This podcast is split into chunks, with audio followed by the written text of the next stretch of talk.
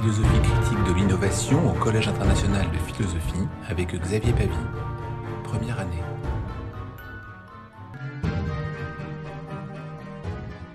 Merci euh, à tous d'être euh, d'être là pour cette, pour cette quatrième séance euh, sur, sur nos six, sept séances que l'on a, a ensemble concernant la, la philosophie critique de l'innovation. La séance est en, est en deux parties puisque je vais continuer le, le travail un peu d'historiographie de l'innovation pour essayer de nous mener jusqu'à l'innovation dans l'espace contemporain, pour établir cette critique. Et puis cette fois-ci, nous avons une invitée, Anne-Françoise Schmitt, qui, qui sera notre intervenante après, après une courte pause que l'on fera. Ce qui veut dire que pour l'instant, je, commence avec cette séance 4 avec un rapide rappel de la séance précédente où on s'était demandé où se trouvait le, commencement du terme innovation et dans quelle mesure il semblait pouvoir être attribué à Xénophon? Cependant, on l'avait vu ensemble, hein, il n'existe pas dans l'Antiquité une théorie de l'innovation, elle n'est pas théorisée à proprement parler. Pour les Grecs, le terme est employé principalement sous la forme verbale et dans le but de marquer la déviance autant que l'action. L'innovation, c'est ce qui constitue hein, un changement de l'ordre établi. Elle est subversive et elle est défendue. Pour les Grecs, je, finis de ce rappel, hein, pour les, les philosophes grecs, l'innovation semble revêtir deux significations qu'on a pu observer. La première, c'est l'observation et l'introduction d'une nouveauté.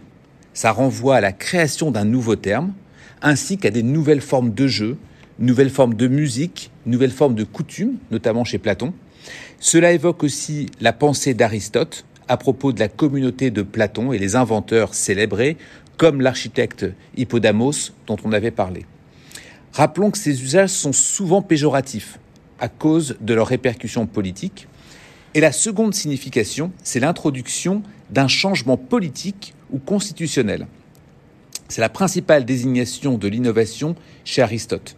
La plupart du temps, le changement politique possède une connotation subversive et on va voir aujourd'hui que ça va évidemment continuer. Je rappelle également que l'objectif hein, de cette philosophie critique, de l'ensemble de ce séminaire, s'établit autour d'un appareil qu'on avait vu ensemble, un appareil conceptuel qui cherche à associer responsabilité pour l'innovation, mais aussi spiritualité, avec un enjeu euh, final, si on peut dire, hein, c'est une possibilité d'imaginer une responsabilité qui se spiritualise pour analyser l'innovation et une spiritualité responsable pour l'innovateur. L'enjeu, c'est de faire cette tension éthique entre responsabilité et spiritualité.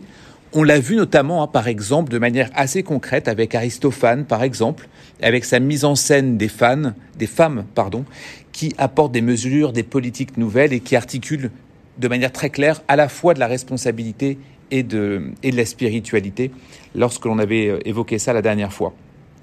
Mais aussi chez Platon, euh, bien entendu avec la notion de faire des rois, des philosophes rois, pour qu'ils soient responsables et visent le bien et le juste.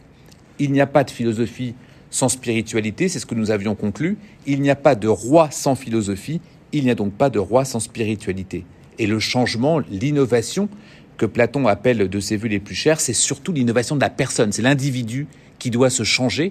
Je rappelle, hein, innovation, c'est innovare, c'est le changement à l'intérieur. C'est donc notre, notre quatrième séance, mais c'est notre deuxième temps concernant l'historiographie de l'innovation.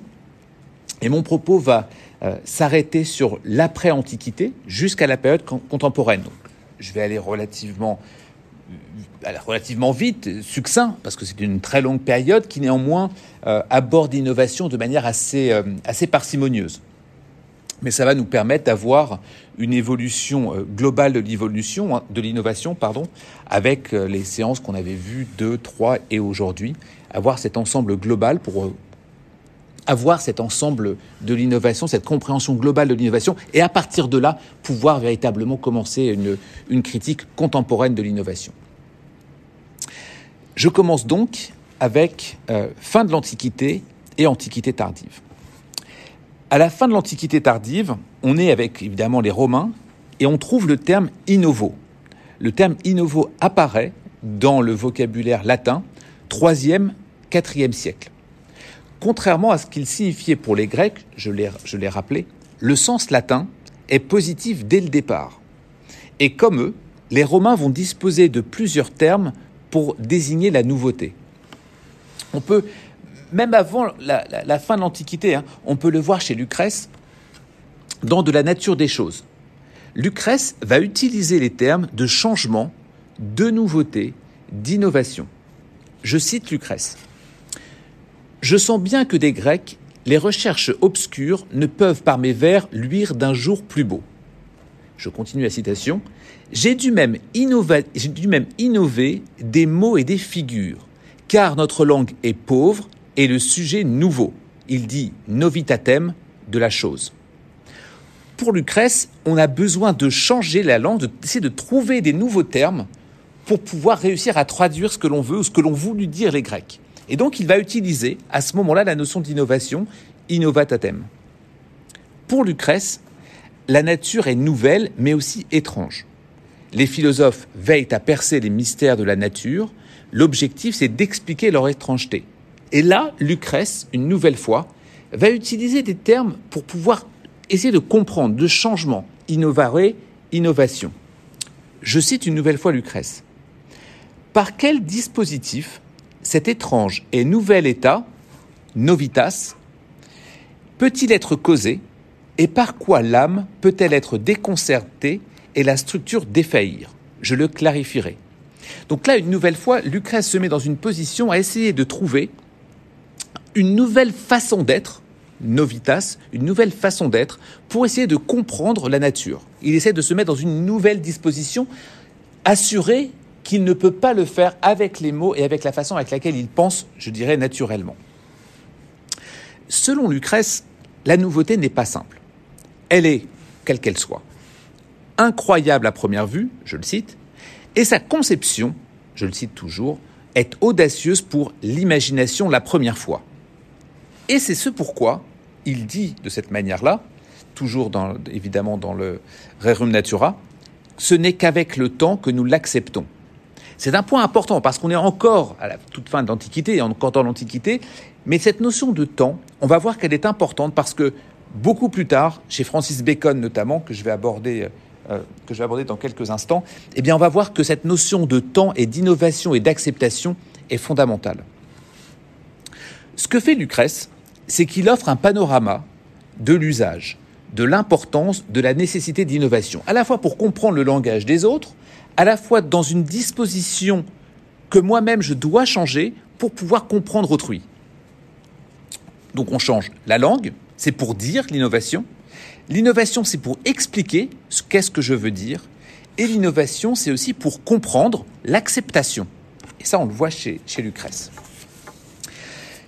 Mais à la suite de l'Antiquité, la première fois où l'on va trouver le terme innovation qui va être utilisé, ça va être essentiellement dans la religion, notamment dans la Vulgate, la version latine de la Bible, qui est composée des traductions faites à la fin du IVe siècle et qui va utiliser le terme nouveau, dans le sens nouveau, dans le sens de renouvellement. Et vous allez comprendre assez rapidement pourquoi est-ce qu'il y a un sens avec évidemment la spiritualité. C'est un élément fondamental de la Bible qui est la possibilité de se renouveler. Et l'on se doute évidemment facilement que ce renouvellement va être un renouvellement de sa spiritualité. Dans la Vulgate, c'est un endroit, un des rares endroits où on trouve les termes novo et novare, novare, qui vont vouloir dire le changement ou le renouvellement spirituel. Il y a quatre livres de la Vulgate qui font usage d'innovo dans un contexte spirituel.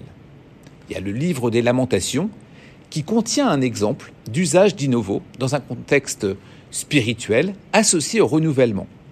Ce texte date d'avant la fin de l'exil. Je le cite. Fais-nous revenir à toi, ô Éternel, et nous reviendrons.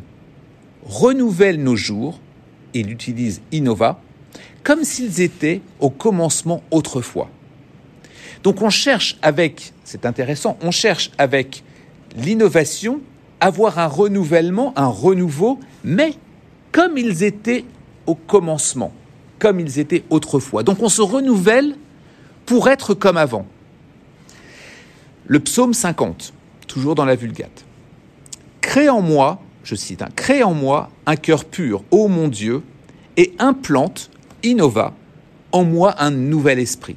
Et donc on va avoir ici, une nouvelle fois, la demande de se changer, innovare, innova, pour pouvoir avoir un nouvel esprit qui me permet d'être autrement, avec une constitution nouvelle de la spiritualité. Et pour ça, j'ai besoin de me changer. Autrement dit, si je ne me change pas, je n'arrive pas à atteindre cette nouvelle spiritualité. Il y a besoin de nouveau. Il y a besoin de renouvellement. On va le dire de manière contemporaine, j'ai besoin d'innovation pour changer ma spiritualité. Et l'on en passe par innovo, le renouvellement dans le sens de l'introduction d'une nouveauté. Il est demandé à Dieu d'être l'acteur du changement d'être l'innovateur de ma spiritualité, qui nécessite un renouvellement. Autrement dit, on va avoir l'innovation, c'est la finalité, et je dois en passer par un innovateur. C'est lui auquel je m'adresse, je m'adresse à Dieu qui est censé me procurer le renouvellement. Et je lui demande cette spiritualité. Évidemment, l'association ici est, naturelle avec la, la spiritualité dans le renouvellement. La responsabilité n'est pas sans être exclue avec une autre phrase que je souhaite mettre en perspective ici, qui est dans l'Épître aux Corinthiens, où il est dit Tout est permis, mais tout n'est pas utile. Tout est permis, mais tout n'édifie pas. Donc dans l'Épître aux Corinthiens 10, 23, tout est permis, mais tout n'est pas utile. Tout est permis, mais tout n'édifie pas. C'est un élément clé que l'on pourra mettre euh, plus tard en perspective avec cette, cette idée que si tout est permis, tout n'est pas nécessairement bénéfique. Et vous comprenez depuis l'Épître aux Corinthiens, mais également dans la Vulgate, que c'est une phrase fondamentale pour la question de la philosophie critique que l'on pourrait avoir. Je répète, si tout est permis, tout n'est pas nécessairement bénéfique. Et c'est un élément clé pour l'innovation aujourd'hui, bien sûr. Au fil du temps, Innovo développe aussi une application légale. Et on reste évidemment toujours dans, cette, dans ces sphères euh, religieuses. C'est un petit peu logique puisque la, législation va être régulée par, euh, par les églises, et notamment avec Grégoire VII. Donc on est au XIe siècle avec Grégoire VII, qui est le principal artisan de la réforme, grégorienne. D'abord, c'est un conseiller, hein, les conseillers de Léon, euh, le pape Léon, Léon IX, et ses successeurs, puis après, Grégoire VII devient pape il va utiliser l'innovation pour changer la législation de l'Église. Il voulait notamment purifier les traditions du clergé. Alors c'est celui qui apporte le célibat, c'est celui qui apporte le nicolaïsme, et lutter contre la simonie. La simonie, hein, le, commerce de biens spirituels, le commerce des sacrements, et ce qui est appelé à ce moment-là le trafic des allocations. Je, cite tel quel, le trafic des allocations concernant les évêchés. Il y a ici une finalité qui va être spirituelle, il va falloir changer la façon avec laquelle on va administrer l'Église, à laquelle on va administrer finalement la spiritualité. En d'autres termes, on va faire un usage de l'innovation pour changer la spiritualité, qui est un tout petit peu différent que ce que l'on trouve dans la Vulgate, pour administrer l'Église et, globalement l'ensemble de l'organisation cléricale il entreprend Grégoire VII, proscrire le mariage, le concubinage des prêtres, condamne la simonie. Ensuite, il s'attelle à la formation des curés, qui, selon lui, trop souvent incultes, se soucient assez peu d'évangéliser leurs sujets. Et donc, il va les former. Il va changer, il va utiliser le terme d'innovation, d'innovare, innovo, novo, dans lequel je vais changer, provoquer le changement au sein des curés pour qu'ils puissent devenir quelqu'un d'autre. Pas forcément pour viser la spiritualité chrétienne comme on le voit dans la Vulgate. C'est dans la façon avec laquelle ils doivent eux-mêmes se comporter.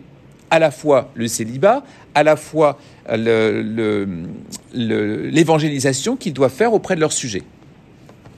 Il continue, Grégoire VII, en utilisant toujours hein, euh, les termes d'innovation ou de novo, et il réserve au collège des cardinaux l'élection des papes, il condamne les investitures, euh, laïques, et c'est le droit qu'avaient avant les, souverains, bien sûr, pour nommer les évêques. Il y a une véritable révolution qui s'opère avec l'innovation, avec Grégoire VII. Ça va être un des rares à utiliser le terme en tant que tel. Et il va changer de manière brutale les choses, puisque selon la tradition antique, on est encore porté à penser que l'empereur, c'est le représentant de Dieu sur la terre, et que le clergé a la vocation de le servir. Il va utiliser l'innovation pour apparaître dans une réforme, et une réforme majeure, qui est une réforme de la bureaucratisation de l'Église. Alors on a très peu d'usage de l'innovation à proprement parler, hein. comme on l'a dit, innovare, innovare, innovare, novo, et toute cette dimension-là va être essentiellement autour des, éléments, euh, des éléments de, de, la chrétienté. Ce qui n'était pas le cas dans l'Antiquité, comme on l'avait vu euh, la fois d'avant. On est donc au XIe siècle, XIIe siècle, et celui qui va ensuite utiliser de manière un peu plus sensible la question de la question de l'innovation, ça ne va pas être avant le XVe siècle et XVIe siècle, avec Francis Bacon. Francis Bacon, c'est un acteur majeur dans l'histoire de l'innovation. Il a écrit un essai relativement court hein, qui s'appelle Of Innovation, de l'innovation. Et sa pensée, à Bacon, est fondée autour de la volonté de faire progresser la connaissance de et l'amélioration de l'humanité. Et pour ça, il va utiliser l'innovation. Alors on va voir que c'est assez, euh, sensible parce qu'on ne peut pas vraiment utiliser le terme innovation euh, de, manière, de manière simple. L'innovation est clé pour lui, de manière claire. Hein. Je dois faire un renouvellement, je dois briser les idées, les méthodes conventionnelles, afin de découvrir de nouvelles perspectives, de nouvelles façons de changer le monde. Pour Bacon, la première chose à faire, c'est une observation minutieuse de la nature. Il faut utiliser des expérimentations, des méthodes scientifiques rigoureuses pour découvrir ce qu'il appelle les vérités cachées. Pour ça, il a besoin d'outils. Et il va être un des premiers à réfléchir sur l'innovation, c'est-à-dire la transformation, le renouvellement qui est nécessaire. Et il va, il va dire que c'est possible et que ce n'est pas simplement possible à travers la science, puisque c'est la connaissance qu'il faut changer, ou plus exactement qu'il va falloir accéder à la connaissance par des changements, cela va concerner la politique, la culture, les arts, et il va falloir innover. Mais comme je le disais en rapide introduction, le problème c'est qu'on n'est pas tellement dans une époque où l'on va pouvoir utiliser ou promouvoir l'innovation. Si vous avez compris ce que, j'ai dit avec Grégoire, Grégoire VII euh, préalablement, l'innovation va être un outil politique et un outil au service du religieux. Puisque c'est un outil qui va être au service du religieux ou un outil politique, vous comprenez bien que tout le monde ne peut pas s'en servir. Et à ce titre-là, on peut d'ailleurs faire souvent un rapprochement avec la notion de spiritualité, que les chrétiens, globalement, que les religions vont essayer de confisquer, même si ça existe auparavant dans l'Antiquité. Et eh bien là, on se retrouve de la même manière avec cette complexité de est-ce que j'ai le droit ou pas d'utiliser l'innovation? Et donc Bacon est très prudent. Bacon est prudent dans son usage parce que c'est à ce moment, Bacon hein, c'est 1561-1626, euh, il y a Édouard VI qui émet une proclamation qui est très célèbre hein, contre l'innovation. Elle date de 1549. Il dit de manière très claire que l'on doit restreindre les innovations religieuses et sociales qui était considéré comme trop radical par les membres conservateurs de la société anglaise. Autrement dit, on va le comprendre et on comprend assez vite, l'innovation est un outil de pouvoir. Donc je suis contre l'innovation dès lors que je suis détenteur du pouvoir. Et évidemment, ça va être ceux qui vont vouloir provoquer des changements, ils vont vouloir utiliser le terme et, l'usage d'innovation en termes de changement ou de renouvellement. La proclamation d'Édouard VI interdit spécifiquement toute prédication de nouvelles doctrines religieuses, sans l'autorisation du roi, ainsi que la publication de tout nouveau livre religieux sans l'approbation du gouvernement. L'objectif principal est la proclamation de maintenir la stabilité religieuse et politique en Angleterre en empêchant les changements trop radicaux qui pourraient perturber l'ordre social et la paix civile on se doute bien tout simplement que c'est un usage de l'innovation pour se protéger de possibles revendications ou de possibles euh, euh, prises de pouvoir éventuelles. Donc Bacon est embêté, parce qu'à la fois il sait qu'il a besoin d'innovation, mais en même temps il ne peut pas utiliser. Donc, dans, son, dans, dans, dans, dans différents livres, il y a l'essai of innovation dont j'ai parlé, il va effectivement l'utiliser, mais dans ses livres majeurs, le mot n'apparaît pas. Il va utiliser d'autres choses, ou quand il va parler d'innovation, il va dire qu'il n'est pas lui-même concerné par l'innovation, il dit que ce n'est pas innovant ce qu'il fait, il dit que c'est important de l'avoir de l'innovation. Et donc il va jouer d'une certaine manière sur les mots. Je vais vous expliquer ça avec euh, quelques citations. C'est une nécessité, j'en ai besoin pour accroître la connaissance, je cite Bacon, que le savoir doive livrer, des fruits d'ordre pratique, que la science doive être utile à l'industrie, et que les hommes s'unissent et se donnent pour mission sacrée d'améliorer et de transformer les conditions de vie. On n'a pas utilisé le mot innovation, il n'utilise pas innovare ici. Il est très clair. Je répète la phrase qui est, qui est importante, que le savoir doive livrer des fruits d'ordre pratique, que la science doit être utile à l'industrie et que les hommes s'unissent et se donnent pour mission sacrée d'améliorer et de transformer les conditions de vie. Ce que fait Bacon ici, c'est qu'il pense, il dit, il communique que les ouvrages et fruits, bénéfiques ou pratiques, ça va être la science qui doit être ouverte, changée à travers le but de la connaissance. Dans sa prudence, il fait un lien avec la notion de création. Pour lui, la création, Dieu a de toute façon encouragé la connaissance. Et ce que fait Bacon, c'est qu'il va faire une lecture des Écritures bibliques, de l'histoire de l'Église, qui lui, suggère, qui lui suggère que conjointement à la réforme, il a été décrété par la divine providence que l'on devait assister en outre à une rénovation et un nouvel essor de toutes les autres connaissances. Alors, comment est-ce qu'il réussit à articuler tout ça Eh bien, il va s'adresser directement au roi. Donc, il s'adresse au roi de cette manière. Votre Majesté, dont la couche juvénile et féconde promet déjà de nombreuses, de nombreuses rénovations semblables à celles des rois précédents. Il va utiliser le roi comme un levier pour dire qu'il doit innover, qu'il doit provoquer le changement et la connaissance comme les autres rois l'ont fait. Mais c'est pas lui. Il ne dit pas que c'est lui qui doit provoquer. Il va utiliser les autres rois et le roi lui-même pour pouvoir provoquer comme un levier ce changement. Il faut de ce changement, il faut cette réforme, ce renouveau, et pour ça il va produire ce que l'on appelle avec Bacon la fameuse grande restauration des sciences. Instauratio Magna, c'est l'ouvrage majeur dont une seule partie a été écrite, mais dont Novum Organum. Et Novum Organum, il va y avoir cette, notion importante d'ouverture de la connaissance. Dans cette partie, Novum Organum, consacrée au développement d'une nouvelle démarche scientifique, il faut dire, selon lui, et reconnaître que le savoir jusqu'à aujourd'hui, il est faux, il est confus, je le cite, hein, il est faux, il est confus, il est précipitamment tiré des faits. Et la science s'avère pour lui une interminable répétition de la même chose, et non une substance nouvelle. Je continue la citation. Elle ne peut se développer, car elle est trop fertile en controverses et dépourvue de fruits. Le seul espoir d'une quelque évolution du progrès réside donc dans une reconstruction des sciences. Et donc cette reconstruction des sciences, Bacon, au XVIIe siècle, pour ça, on a besoin d'innover. Et donc ça va être l'usage, le, philosophe majeur de l'usage de l'innovation. Cette refonte des sciences, ce renouveau, Bacon dit que son projet, personne, je le cite encore une fois, personne n'a réfléchi à de pareilles choses jusqu'ici. Il faut trois choses. Un, ouvrir la connaissance humaine sur une voie entièrement différente de celle que l'on a connue ici.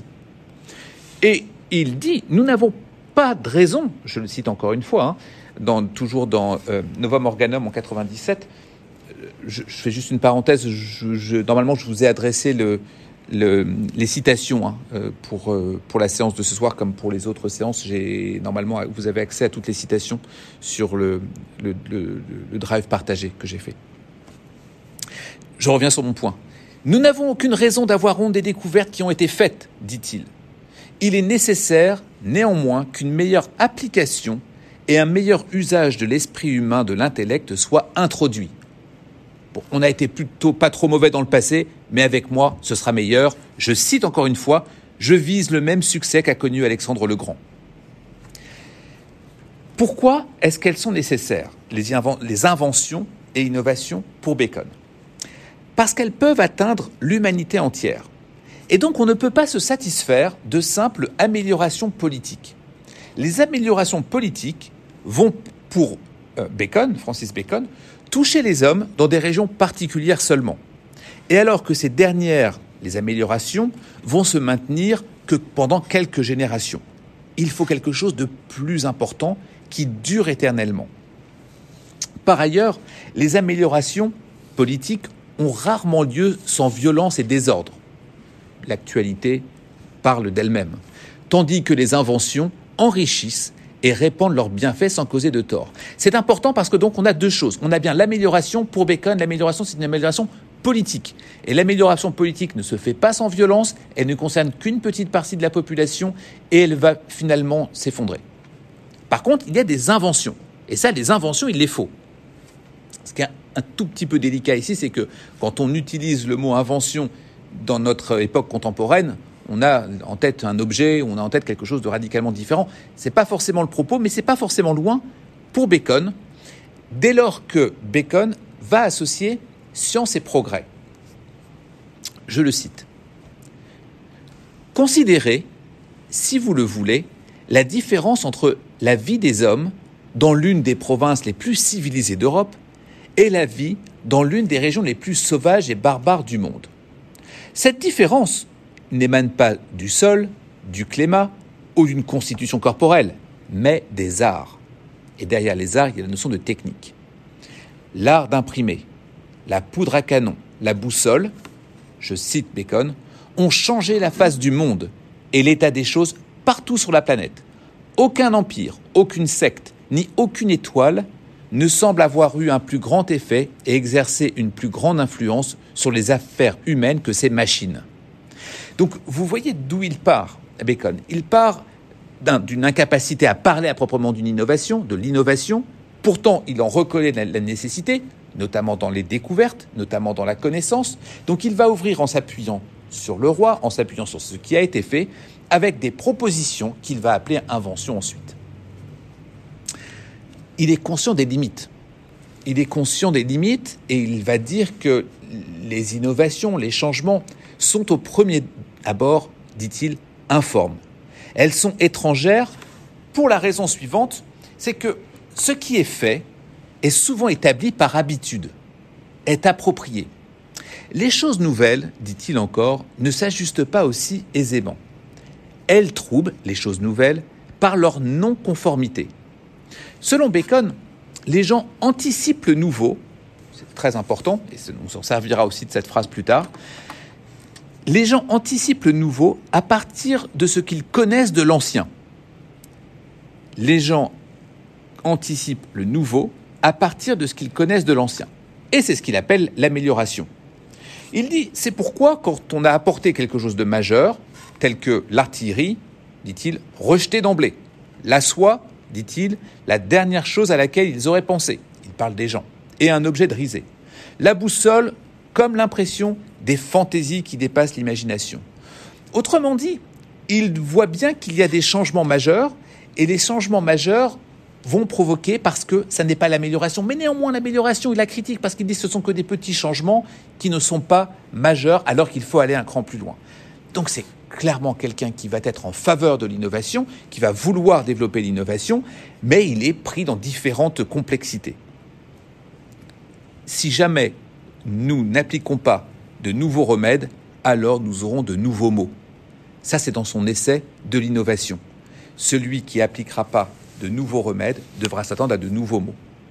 Alors il va donner une solution qui est, importante et intéressante, elle est connue. Il faut que les hommes dans leur innovation, on est bien dans, l'essai innovation, cette fois-ci ils l'utilisent, suivent le fameux exemple qui est le plus grand innovateur de tous, c'est le temps.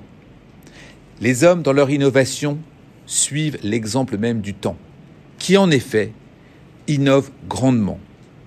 Il dit de manière claire, le temps est le plus grand innovateur. Mais, tranquillement, à peine perceptiblement. De même, les hommes ne devraient point tenter de changer les États, à moins d'une urgence nécessité ou d'une utilité évidente. Et ils devraient prendre garde que ce soit la réforme qui suscite le changement et non le désir qui stimule la réforme, le désir de changement qui stimule la réforme. Je répète pour être clair, prendre garde que ce soit la réforme qui suscite le changement et non le désir de changement qui suscite la réforme. Et enfin, il conviendrait que les hommes veillent à ce que la nouveauté, bien qu'elle ne soit pas rejetée, soit toujours tenue pour suspecte.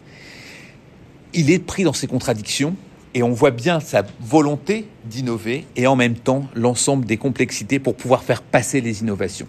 Quelque chose qui est non moins, non moins contemporain. Alors, d'une certaine manière, ce que fait Bacon, hein, c'est qu'il invite à la modération. Il invite à la modération en disant oui, on peut innover, mais il faut prendre son temps. Oui, il faut ouvrir, mais il va falloir euh, accepter la façon avec laquelle il faut euh, utiliser de la, modération ou de la, de la, de l'acceptation.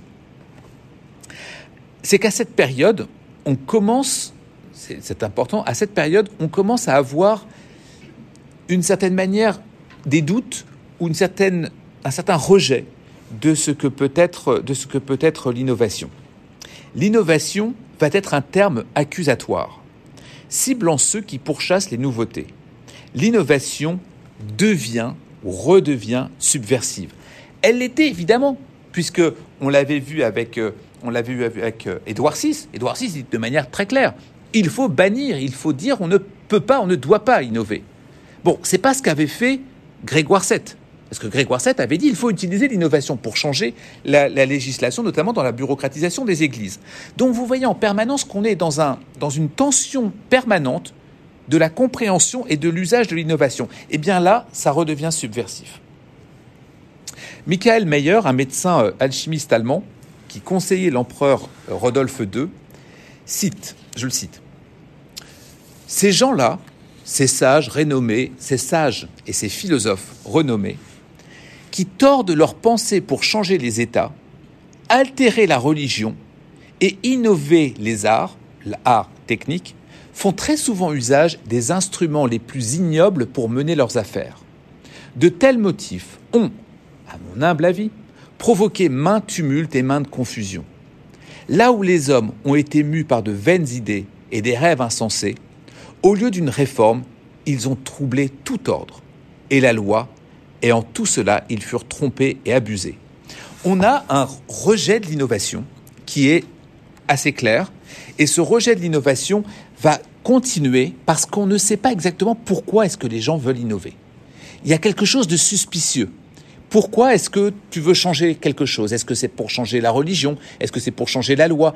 Il va y avoir quelque chose de suspicieux sur pourquoi est-ce que les gens veulent changer.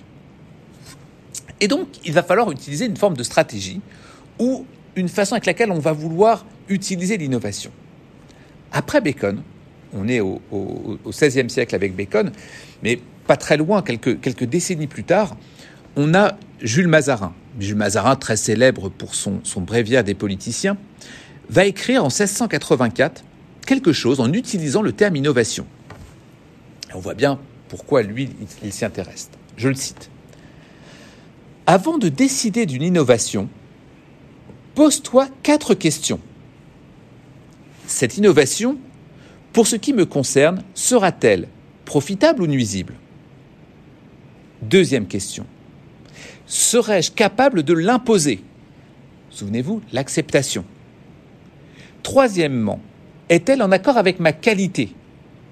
C'est-à-dire, est-ce que je suis habité pour la transformation de ce que je veux mettre en œuvre?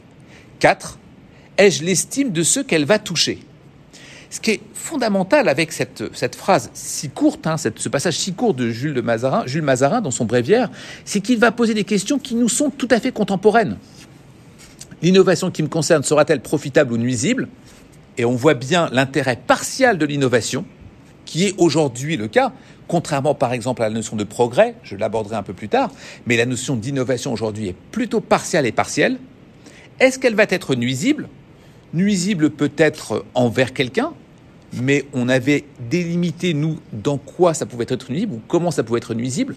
Par exemple, l'environnement, par exemple un système politique, par exemple un système social. Serais-je capable de l'imposer parce que je veux provoquer ce changement et donc cette adaptation nécessaire en accord avec ma qualité? Qui suis-je pour porter une innovation Et ai-je l'estime de ceux qu'elle va toucher, évidemment, pour pouvoir être adoptée? Cette citation montre une foi importante dans le pouvoir qu'elle confère.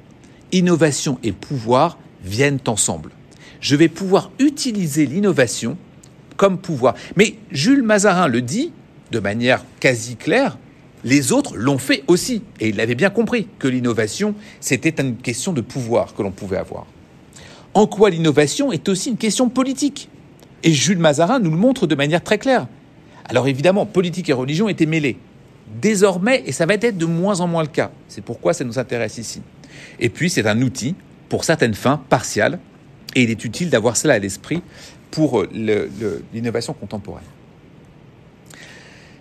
On est donc au XVIIe siècle, et à partir de ce moment-là, on va s'interroger sur comment l'innovation peut être un tout petit peu plus proche de nous dans une forme d'innovation dans l'espace contemporain.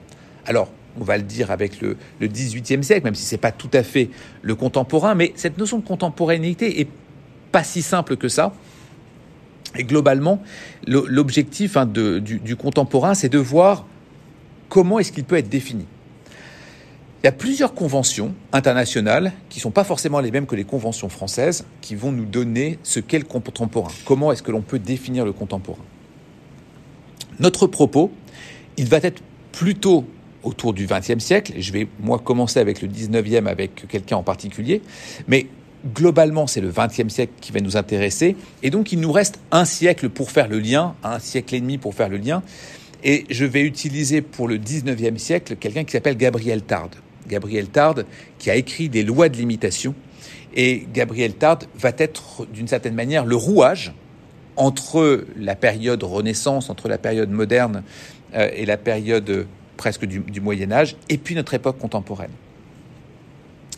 Début du XXe siècle, quand nous on va en parler, ça va être l'espace contemporain parce qu'il a des, conséquences directes pour le monde d'aujourd'hui. Et l'innovation va se trouver changée parce qu'elle va prendre une coloration qui va être euh, la recherche et développement, qui va être les développements scientifiques et technologiques, qui vont parfois mêler le commerce également, mais aussi ça va être le, petit rouage, et cette suite-là, ça va être l'aspect économique avec Joseph Schumpeter. Pour arriver à cela, je voudrais, euh, dans, cette, dans cette dernière partie, arriver avec vous à, à, mêler le, 17e, le 18e et le, 19e siècle, puis je, m'arrêterai là pour pouvoir, avec le 20e, commencer euh, la, fois prochaine. Passer à travers certaines personnes, certains individus, certains penseurs qui ont regardé l'innovation ou bien de point de vue très négatif, c'est-à-dire la suite de ce que j'ai dit, l'innovation est condamnée et condamnable, ou alors le voir de manière positive.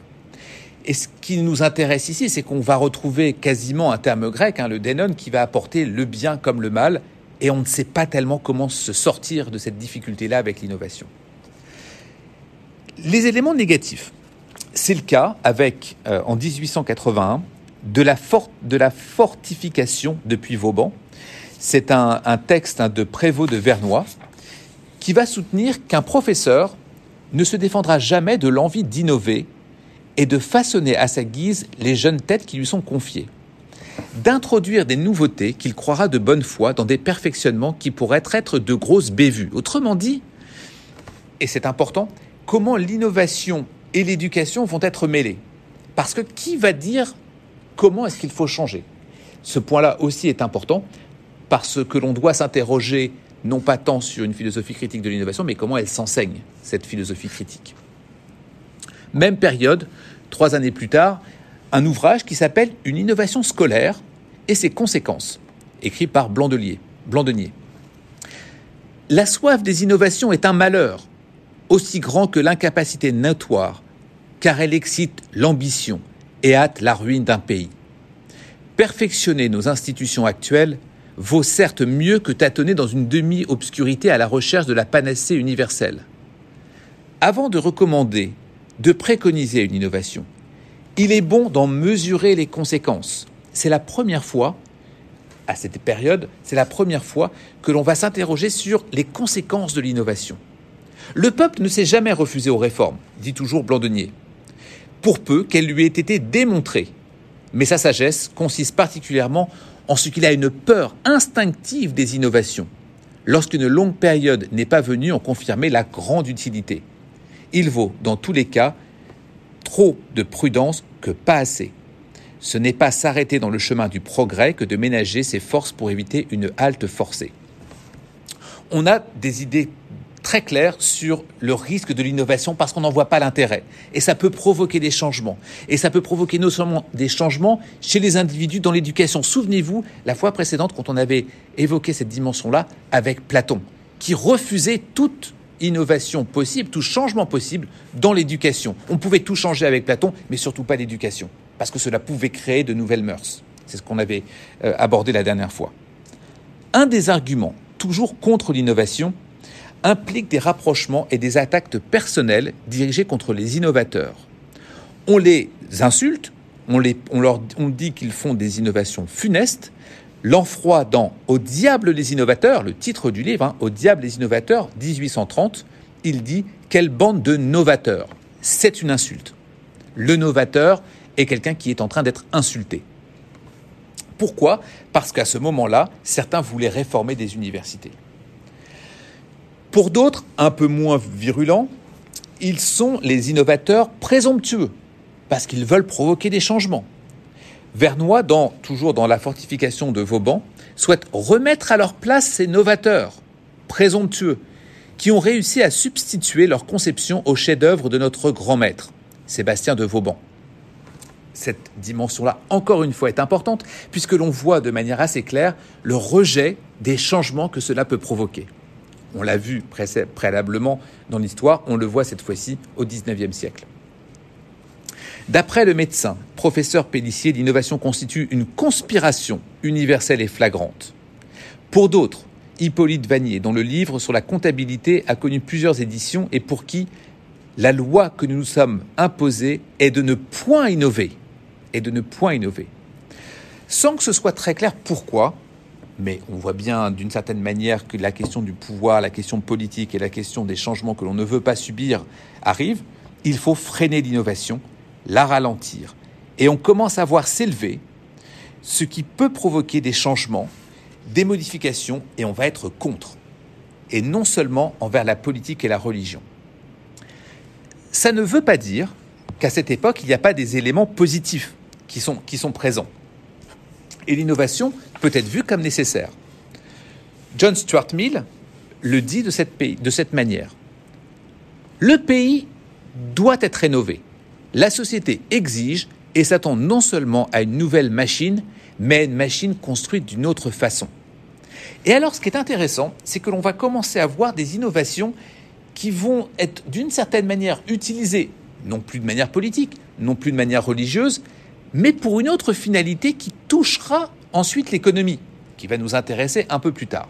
Je vous donne des exemples qui semblent être anecdotiques, mais qui sont euh, non moins significatifs un tailleur, Firmin Berthier, publie un traité sur une méthode de coupe, tailleur, tailleur de costume, hein, qui se méritera un prix à l'exposition collective ouvrière de 1878 pour sa simplicité, sa rapidité, sa précision. Sa, précision.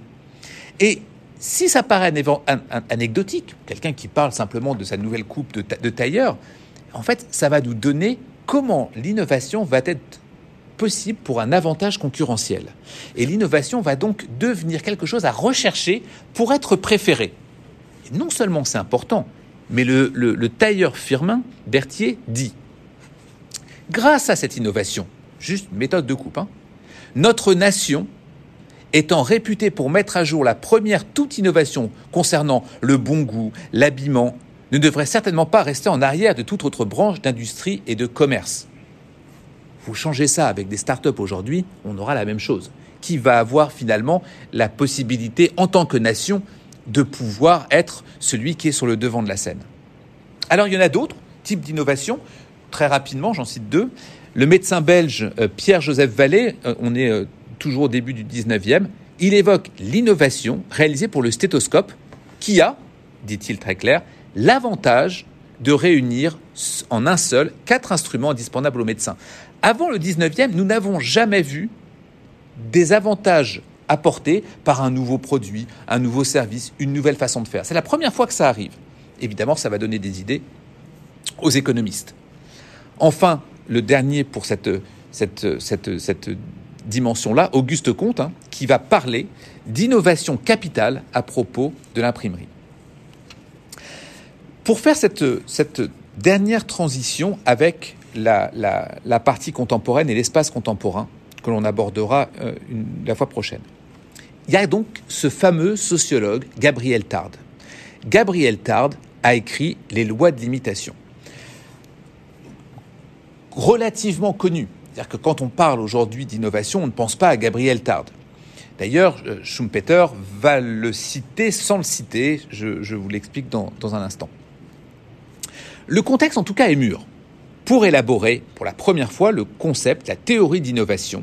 Et Gabriel Tarde, 1890, va très clairement le mettre en œuvre. Il va parler non pas d'innovation, mais d'imitation, les lois de l'imitation. Et il va clairement inspirer Joseph Schumpeter. Schumpeter ne va pas en parler, on ne sait pas bien pourquoi, il n'en parle pas, en tout cas de manière très claire, il s'en est complètement inspiré. Il le cite juste une fois dans la théorie du développement économique, où il va citer une fois Gabriel Tarde, mais on, ne comprend pas bien pourquoi il n'en parle pas plus que ça, de manière, de manière claire. Ce qui est intéressant, je me suis aperçu de ça il y a quelques, quelques jours, c'est que Gabriel Tarde lui-même, dans les lois de l'imitation, s'était inspiré de quelqu'un d'autre, qui était un naturaliste qui s'intéressait à l'imitation chez les fourmis. Et en regardant l'imitation chez les fourmis, il regarde l'imitation sociale chez les individus. L'imitation sociale chez les individus va nous donner l'innovation ensuite chez Schumpeter. Tarde explique que les évolutions sociales sont déterminées par des initiatives rénovatrices individuelles, que l'on peut aussi qualifier d'inventions. Celles-ci sont propagées par l'imitation, elles se répètent. De manière très claire, nous allons voir quelqu'un faire quelque chose, nous allons trouver juste ce qu'il fait et nous allons le répéter en l'imitant. Et nous allons en permanence imiter ce qu'il fait. Et ça va se diffuser dans la société. C'est ce que dit euh, Gabriel Tarde. Ces imitations ou, inventions de quelque chose qui a été fait vont s'insérer de manière majeure dans la société et sont donc des, innovations, comme on peut le dire avec un terme contemporain. Mais ça commence avec un mouvement individuel qui va être répété, et c'est comme ça que la société naît selon Tarde. Je cite Gabriel Tarde. L'être social, en tant que social, est imitateur par essence.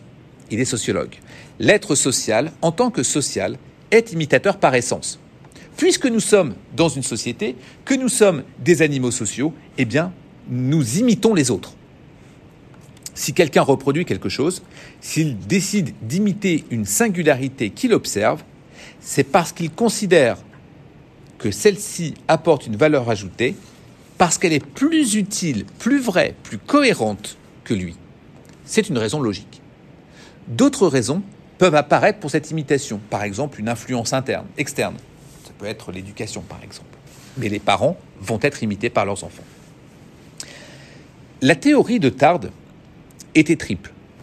Imitation 2 par rapport à opposition 2, autrement dit, je vais faire un geste que je, que je répète, que j'imite, en opposition à un autre qui me convenait moins, ou d'autres qui sont proposés à moi, mais ces autres proposés à moi ne me conviennent pas ou moins bien que celui que je vois. Et on peut imaginer ça de manière, très claire. Si je me mets à porter la chaise, d'une certaine façon, si quelqu'un d'autre porte la chaise d'une autre façon, quelqu'un va imiter l'un ou l'autre en fonction de ce qu'il croit le plus juste pour porter la chaise. Et on portera la chaise de manière diffusée de cette manière-là dans la société. C'est ce que dit euh, Gabriel Tarde. Donc on peut avoir des oppositions. Moi, je vais porter la chaise de cette manière-là, quelqu'un va porter la chaise d'une autre façon, il y a une opposition qui se fait. L'imitation sera faite en fonction de la simplicité, selon moi, de la façon avec laquelle je porte la chaise de manière plus simple. On a donc une imitation, imitation d'un nombre limité d'inventions, en raison toujours de l'opposition d'une certaine manière, de la concurrence entre les nouvelles et vieilles inventions. Le succès d'une invention ou imitation hein, dépend des autres. Qu'est-ce que vous voyez faire à la place? Si vous voyez faire telle chose à la place, alors vous allez vous poser la question comment est-ce que je peux me mettre en opposition pour changer ma propre pratique? Et ensuite, je pourrais l'imiter. Et les facteurs sociaux. Parce que, selon Gabriel Tard, vous allez imiter les facteurs sociaux qui sont notamment dans votre classe sociale. Il ne parle pas exactement de la classe sociale, mais vous allez imiter ceux qui vous ressemblent dans votre propre classe sociale et vous allez reproduire celle-ci. Autrement dit, si vous êtes dans une éducation qui va porter la chaise de cette manière-là, évidemment c'est une caricature, mais qui est, qui, est, qui est compréhensible, dans votre classe sociale, dans votre éducation, les personnes portent les chaises de, ce manière, de cette manière-là, alors vous allez les porter de cette manière-là, et d'autres vont les porter d'une autre manière. C'est très vrai euh, si on est par exemple dans des, dans des considérations euh, culinaires ou comment on se, peut se tenir par exemple à table. L'invention vient des personnes et donc est socialement influencée. L'invention, c'est la combinaison des inventions précédentes ou élémentaires. Élémentaire veut dire tout simplement que le petit enfant va voir comment on fait et il va être dans une posture d'attraper quelque chose et puis il va ensuite imiter. L'invention est la force d'entraînement de la société. Mais la société est, pour Gabriel Tard, principalement imitative. Coutume, mode, sympathie, obéissance, éducation. L'imitation est à la société, l'hérédité est ce que l'hérédité pardon est à la biologie. Je répète, l'imitation est à la société, ce que l'hérédité est à la biologie, ce que la vibration est à l'électricité. Une dimension euh, qui est importante ici, en considérant euh, l'imitation, qui est un phénomène social qui peut avoir des conséquences positives et négatives sur la société, parce qu'il ne s'agit pas simplement de reproduire des gestes bons, mais il y a des gestes mauvais ou des comportements mauvais qui sont possibles. Tard soutient que les individus sont naturellement portés donc à imiter les autres et que ça va conduire nécessairement à des changements sociaux significatifs. Tard reconnaît que ça peut avoir des effets négatifs sur la société, par exemple quand les individus imitent des comportements ou des valeurs qui sont préjudiciables à eux-mêmes comme aux autres. Dans ce contexte, la responsabilité individuelle et collective est implicite dans ce choix de ce qui est imité et dans la manière dont les individus exercent leur influence sur les autres. Je cite Gabriel Tard avec un exemple assez clair. Le premier marchand du Moyen Âge à la fois cupide et vaniteux, désireux de s'enrichir par le commerce et affligé de n'être point noble, qui a entrevu la possibilité de faire servir sa cupidité aux fins de sa vanité et d'acquérir plus tard pour soi et les siens la noblesse à prix d'argent, a cru là faire une belle découverte. Et il a eu force d'imitateur. Les gens ont imité le fait qu'il se comportait mal, ce marchand. Plus loin, il continue, mais par bonheur, plus contagieux encore, en remontant à l'origine des sociétés, a été l'exemple du premier homme qui s'est dit J'ai faim et mon voisin a froid. Offrons-lui ce vêtement qui m'est utile en échange de cet aliment qu'il a en trop, et qu'ainsi mon besoin de manger serve à satisfaire son besoin d'être vêtu et réciproquement. Autrement dit, il a conscience, Gabriel Tard, que l'on peut imiter de manière négative aussi, mais selon lui, il y a toujours quelque chose de plus qui va être la notion de bien. En conclusion pour, euh, ce soir, euh, avec ma partie, et d'une conclusion, si l'on peut dire, de l'historiographie que l'on a fait concernant l'innovation depuis l'Antiquité jusqu'à aujourd'hui. Après avoir compris, lors de la séance précédente, hein, que l'innovation pouvait prendre ses racines chez les Grecs, le relais est pris chez les, Romains, dès l'Antiquité, avec Lucrèce, et se prolonge avec l'Antiquité tardive. Mais c'est toutefois la religion chrétienne hein, qui, nouveau, va s'épandre. Pour des raisons qui nous intéressent, puisque c'est un changement qui va utiliser la spiritualité d'une certaine manière. Évidemment, avec la limite, parce que ce n'est pas comme ça que nous avions défini la spiritualité en séance 2, parce que ici, elle est tournée vers la religion. Mais cet usage de la religion qui est intéressant, car elle est amenée toujours avec prudence, avec modération, je l'ai dit tout à l'heure, c'est comme la spiritualité, les religieux, la religion va d'une certaine manière confisquer, se méfier de la notion d'innovation. D'ailleurs, ceux qui sont en place font attention toujours à garder l'innovation près d'eux parce que ça peut être effectivement un usage politique. Ceux qui s'intéressent à l'innovation, d'ailleurs, sont prudents. Je l'ai dit avec Bacon. Ils restent prudents dans l'usage du terme concernant ces propositions et rappellent que le plus grand innovateur sur lequel nous devons nous inspirer, c'est celui du temps. Il faut donc changer pour le philosophe, il faut renouveler, inventer, innover, mais pas n'importe comment. Les contextes et situations sont à prendre en considération. La raison principale concerne évidemment le développement de la science, de la connaissance. Notre enjeu, euh, ici, pour ce, pour ce séminaire, était un retour sur l'histoire, l'évolution de l'innovation pour en comprendre l'essence, déterminer notre critique de l'innovation, qui est nécessaire je dirais, à partir d'aujourd'hui, si l'on peut dire, parce qu'on va, désormais aborder l'innovation de point de vue plus contemporain et pouvoir critiquer euh, celle-ci. Toutefois, contrairement à l'Antiquité, et c'est intéressant parce que on a toujours essayé de chercher est-ce qu'il y a de la responsabilité ou de la spiritualité? Eh bien là, pas grand-chose. On n'a pas grand-chose ce soir dans ces travaux qui peuvent nous dire il y a de la responsabilité quand on innove. Non, l'innovation est utilisée comme pouvoir, l'innovation est utilisée comme possibilité d'avoir une action sur les autres, c'est-à-dire globalement comment elle est utilisée euh, déjà aujourd'hui. Il est difficile de déceler une présence claire de ces deux axes, et c'est pas sans explication ni hypothèse que je vais, que je vous donner pour conclure. Si l'innovation est peu sensible aux questions de responsabilité et de spiritualité, Or, son rôle pour la religion, c'est parce qu'elle est de l'ordre de l'usage politique ou justement religieux. Et d'une certaine manière, garder toujours l'innovation sous contrôle. Quand elle risque de s'émanciper, on l'en empêche, comme Édouard VI. Dès lors que ni la politique ni la religion ne va s'en préoccuper, alors l'innovation va pouvoir aller ailleurs. Autrement dit, on le voit au XIXe siècle, l'innovation ne va plus être globalement intéressée par les religions, globalement et par conséquence également par la politique. Et donc l'innovation va pouvoir vivre un tout petit peu ailleurs.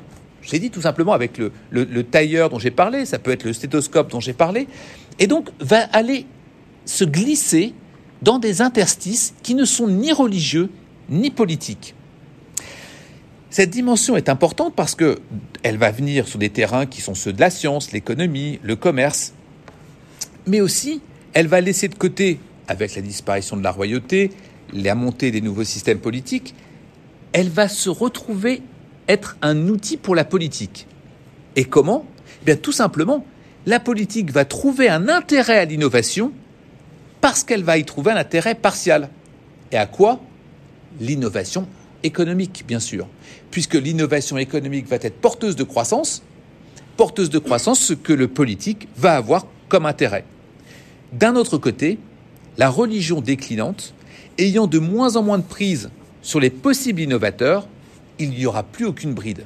C'est-à-dire que si la politique ne contrôle plus les religions, si la religion ne contrôle plus, euh, si la politique ne contrôle plus l'innovation, pardon, si la religion ne contrôle plus non plus l'innovation, si elle commence à trouver d'autres terrains, alors elle va pouvoir complètement s'étendre avec des dimensions totalement débridées pendant un siècle, c'est-à-dire tout le XXe siècle, qu'on étudiera la, prochaine fois, tout ce que l'on avait négligé, la responsabilité et la spiritualité, qui étaient sous-jacentes avec le contrôle de la politique et de la religion, eh bien, ça va nous revenir de manière, de manière très violente.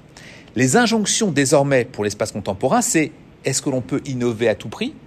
Est-ce que l'on peut faire en sorte que si tout est permis, tout est bénéfique? Vous vous souvenez, j'avais cité ça dans l'épître aux Corinthiens. Si tout est permis, tout n'est pas nécessairement bénéfique. Autrement dit, je vais pouvoir faire ce que je veux, désormais, puisque ni la politique ni la religion m'en empêchent, mais est-ce que c'est forcément bénéfique? On regardera ça plus tard, parce que la séance prochaine sera spécifiquement dédiée à l'espace contemporain, dans lequel l'innovation semble ne plus avoir aucune bride. D'accueillir Anne-Françoise. Merci beaucoup, Anne-Françoise Schmitt. Euh, Anne-Françoise Schmitt, qui est euh, euh, chercheuse associée au Mines Paritech, maître de conférences, habilitée à diriger des recherches. Ses domaines de recherche sont la, la, philosophie contemporaine et la philosophie des sciences. Membre du laboratoire UMR du CNRS et membre également des archives Poincaré de l'Université de Nancy II.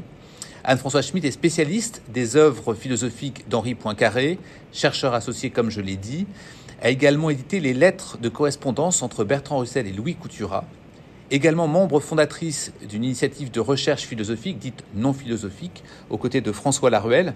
Nous avons déjà évoqué un tout petit peu François Laruelle quand j'ai commencé parce que nous aborderons les questions de philosophie non standard, d'innovation non standard. Et Anne-François Schmitt a publié beaucoup d'ouvrages autour de ces, de ces sujets de la philosophie non standard notamment, publié les épistémologies génériques, ce qui implique une pratique épistémologique non exclusive qui peut être utilisée pour intégrer les domaines exclusifs à chaque limite disciplinaire. Une œuvre importante, j'en cite quelques-uns, Poincaré et les sciences et la philosophie, L'âge de l'épistémologie, sciences, ingénierie, éthique, Que peut la philosophie des sciences? Ça, reste mon préféré, celui-ci. Euh, modélisation et interdisciplinarité, la philosophie non standard de François Laruelle ou encore épistémologie générique, manuel pour les sciences futures. Merci beaucoup. Merci beaucoup d'être là pour euh, euh, la séance aujourd'hui. Voilà. Voilà, bonjour. Philosophe, c'est comme ça. Hein on peut être autre chose, c'est comme ça. C'est tout à fait contagieux mais j'adore la philosophie. Alors, cet exposé, c'est un essai. Je dis c'est un essai pour plusieurs raisons. D'abord, c'est un essai parce qu'on pourrait prendre les problèmes autrement, et je l'accepterai, tout à fait. C'est un essai aussi parce que, s'agissant d'invention, si on cherche en philosophie à définir de façon dogmatique l'invention, on risque bien de la tuer. Donc, c'est un essai. Ce n'est pas un panorama des philosophies, parce que ce panorama supposerait justement une sorte d'objectivation des philosophies qui arrêterait l'invention. Mais je vais présenter un certain nombre d'hypothèses pour élaborer les conditions de l'invention en philosophie. Alors un essai. Usuellement, lorsqu'un philosophe réfléchit sur la philosophie, ça donne une nouvelle philosophie. Alors ici, il ne s'agit pas d'une nouvelle philosophie mais d'un essai qui s'appuie sur une réflexion à partir de philosophie ici plutôt contemporaine. J'aime aussi beaucoup les philosophies classiques, bien sûr. Et puis j'ai une question. Y a-t-il une philosophie qui laisse une place aux autres philosophies sans les exclure Cette question est un peu mon mythe personnel parce que j'aime toutes les philosophies. Alors, y a-t-il des gestes d'invention qui n'excluent pas? Donc, le geste d'invention qui m'intéresse le moins, c'est la critique. Voilà.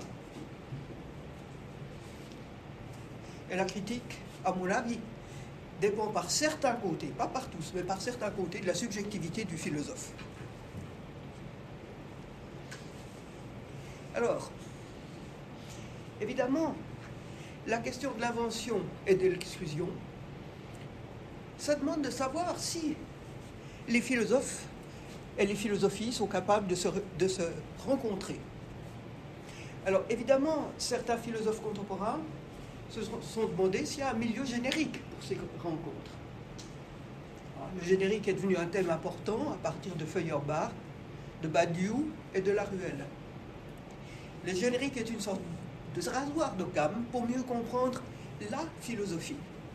Mais souvent à l'aide d'autres disciplines. Pour Feuerbach, c'était la religion. Pour Badiou, plutôt les mathématiques. Pour la Ruelle, plutôt la physique. Pourtant, la philosophie est une fabrique. Fabrique, c'est un mot de Leibniz, qu'on développera plus tard. Une fabrique sans rencontre il y a eu des, rencontres entre, philosophes créateurs. En 1647, Descartes rencontre Pascal à Paris. En 1676, Leibniz vient voir Spinoza à Amsterdam. Le 22 mars 1911, on a la date exacte là, Bergson et Russell déjeunent ensemble au quartier latin à l'occasion de conférences que Russell donne à ce moment-là à Paris. Eh bien, ce qui est intéressant, et pour moi c'est un, c'est une chose, c'est une chose euh, significative, nous ne savons rien de ce qui s'est dit dans les rencontres philosophiques.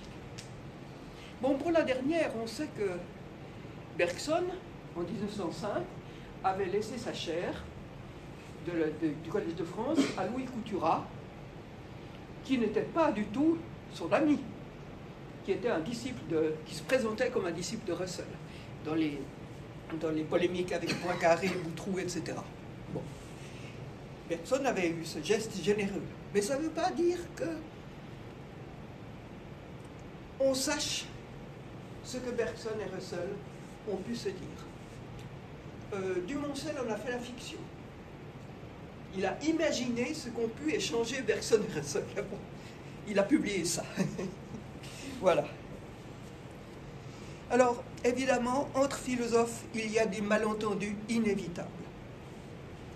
Entre philosophes contemporains, là, évidemment, on pourrait se demander ce que veut dire contemporain, comme là, je suis tout à fait d'accord avec, euh, euh, Xavier. Les malentendus sont inévitables. Chacun interprète la philosophie de l'autre à travers sa propre systématicité. Bon, là, je pourrais donner des anecdotes mais je ne suis pas sûr que les anecdotes soient très intéressantes en philosophie. Des choses qui se sont passées, par exemple, au Collège international de philosophie. Bon, et puis, du coup, ces malentendus provoquent des difficultés de compréhension. Parce que les philosophies se présentent comme des systèmes, isoler une citation donne lieu à des interprétations biaisées du fait que c'est un système, et par conséquent, vous avez des philosophes créateurs qui refusent de faire la moindre citation. Parce que c'est une façon toujours de biaiser la philosophie. C'est. Oui, la citation est quelque chose qui biaise. Alors, ce n'est pas interdit d'en faire, bien entendu. Mais quand on en fait, il faut le savoir. Et savoir organiser son discours de telle sorte que le biais soit à la fois un petit peu visible, mais aussi réparé d'une certaine façon. Alors, qu'est-ce que l'invention, évidemment? Là, je reprends un article du dictionnaire d'histoire et de philosophie des sciences, que j'ai écrit d'ailleurs qui consiste, l'invention, c'est ce qui consiste à un réarrangement de données, d'images, de connaissances, de techniques, en fonction d'un projet finalisé. Est-ce que tu es d'accord, Samy? En tout cas, c'est l'invention en philosophie. Voilà, en philosophie, oui, en philosophie. Si la découverte a été développée dans une épistémologie des théories, l'invention, au sens philosophique, a été, l'a été beaucoup plus dans une épistémologie des modèles. Alors l'invention suppose plusieurs voies. Hein. À Bach, aux inventions de Bach. L'invention est une superposition de voix. Est-ce juste, ce mec? C'est juste hein? Un autre terme est le contrepoint. Et la philosophie est habituellement considérée dans son aspect de tradition. La question de l'invention est rarement explicitée, car je ne sais pas si vous connaissez des pratiques de la philosophie qui ne citent jamais des, noms plus anciens. Alors, nous pouvons transposer l'invention telle qu'elle est définie chez Bach, chez bien d'autres, en disant que la philosophie peut être comprise comme la superposition d'une couche a priori, celle donc avant l'expérience, qu'on pose comme ça, et d'autre part de la couche empirique. Attention, l'empirique, ça n'est pas le réel, c'est juste le corrélat pour une philosophie de son, de son a priori. Et leur lien est ce qu'on appelle le transcendantal, invisible, que Kant appelait transcendantal égal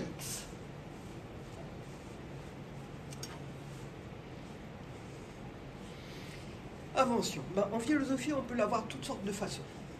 On peut l'avoir comme prise en compte du texte et pas seulement du système. Hein, on peut se dire que lorsque vous lisez une philosophie, vous avez le philosophe, mais vous avez peut-être aussi l'auteur. Hein, on le voit dans la philosophie contemporaine, Badiou a écrit du théâtre, Michel Henry a écrit des romans, Laruelle a écrit passablement de poésie. Il peut y avoir une pratique textuelle qui ne soit pas simplement livrée au système. Ou bien il peut y avoir invention par combinaison d'un concept d'une philosophie avec des, systématiques venant d'autres philosophies. Alors là, c'est une, comment dire, c'est une dérivation d'une théorie de la conception qui est assez connue, celle qui a été inventée par Armand Actuel, qui s'appelle la théorie CK, Concept versus euh, Knowledge. C'est une, des, une des théories de l'innovation actuelle, pas la seule. Je vous signale que l'école des mines, toutes les fins de mois de janvier, organise un grand colloque qui est gratuit, il suffit d'y aller, où sont exposées toutes sortes de théories de l'innovation contemporaine, depuis les États-Unis jusqu'en Inde, au Japon, etc. C'est très international, c'est très intéressant parce qu'il y a une, ouverture comme ça sur les modalités d'invention. Il y a aussi des inventions, chose étonnante, par forcing. Le forcing, c'est un concept qui vient d'un mathématicien qui s'appelle Paul Cohen, qui, une innovation qui a été faite pour pouvoir traiter de la question de l'hypothèse du continu. Et il se trouve que Badiou d'abord, et puis la ruelle, ont usage du concept de forcing.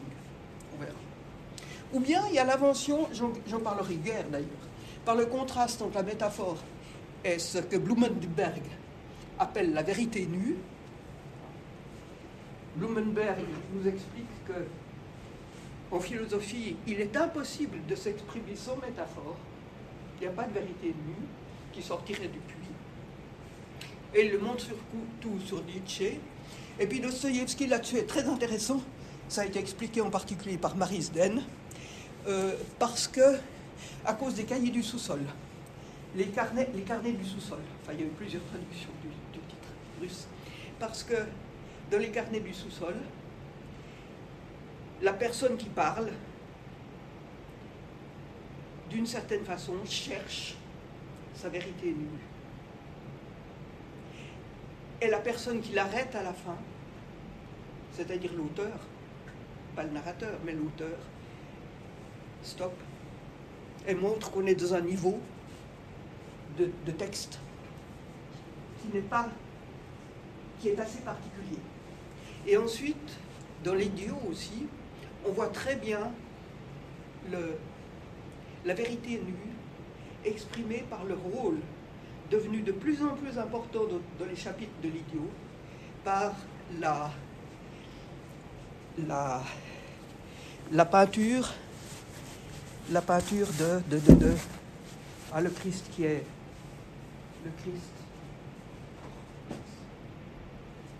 ça me reviendra, je suis désolé. Et puis, il y a un autre type d'invention encore, qui est l'invention d'une nouvelle dimension. Ça, on le voit très bien chez Lévinas. Et on le voit aussi chez, Laruelle, depuis en particulier son livre sur, la, sur l'écologie.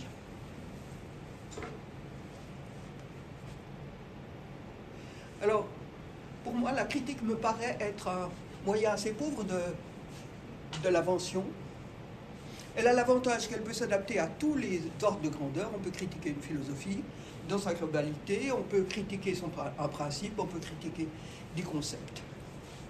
D'ailleurs, il y a un procédé classique que j'ai entendu plusieurs fois dans des conférences quand on expose un philosophe. On cherche dans une philosophie particulière une contradiction et on invente juste une solution pour ce cas. C'est un procédé facile, je mets facile en guillemets, parce qu'il faut connaître comme toute la philosophie. Hein toute la philosophie qu'on critique. Facile parce que la philosophie travaille avec des contraires. Comme la philosophie travaille avec des contraires, finalement, c'est tout à fait normal trouver des contradictions. Ça fait partie de sa nature, d'une certaine façon. La critique a pourtant une apparence objective. On voit bien des philosophes qui se justifient par l'obscurité de l'époque où elles naissent, les, les, temps où toutes les vaches sont grises, etc. Ça, c'est la phénoménologie de Hegel, etc. J'ai entendu aussi une personne assez connue dire heureusement que Lacan est mort, il ne supporterait pas la bêtise actuelle. Ah, Mais la critique ne touche jamais vraiment son objet. Elle est construite dans le système d'une philosophie qui pose sa critique à partir d'un autre système. Donc d'une certaine façon, d'une certaine façon, la critique est assez limitée pour l'innovation. Alors, changer, qu'est-ce que c'est que changer la philosophie? C'est tout d'abord défaire et rompre l'amphibologie entre la et les philosophies. Pourquoi? La philosophie, on ne la connaît que parce qu'il y a des philosophies. S'il y avait une seule philosophie, on ne saurait pas que c'est la philosophie. Il faut qu'il y en ait plusieurs pour qu'on puisse le, le... Et puis d'autre part, les philosophies, leur lien, c'est qu'on fait l'hypothèse de la philosophie qu'on peut définir par ses structures, qu'on peut définir par ses rapports avec les autres, d'autres disciplines, etc. Il y a toutes sortes de façons de le faire. Alors, changer la philosophie, c'est modifier le contrepoint, faire glisser une couche sur l'autre, a priori empirique, transformer les termes en relations inversement, ce qu'a fait Russell. Hein. Quand je commençais à élaborer la philosophie nouvelle,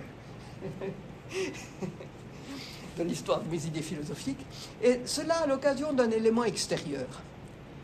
Il y a, par exemple, pour Russell, la découverte de l'indépendance des termes, ou bien la découverte d'une nouvelle discipline scientifique, ou bien des, de changements dans l'art, de techniques inconnues, etc., avec et avec l'orientation du transcendantal. Le transcendantal est presque toujours oblique entre, l'a priori et l'empirique. Hein, et selon la façon dont on voit les choses, la, cette clinique, cette clinique, on pourrait parler de clinique des philosophies avec le transcendantal, euh, serait différente.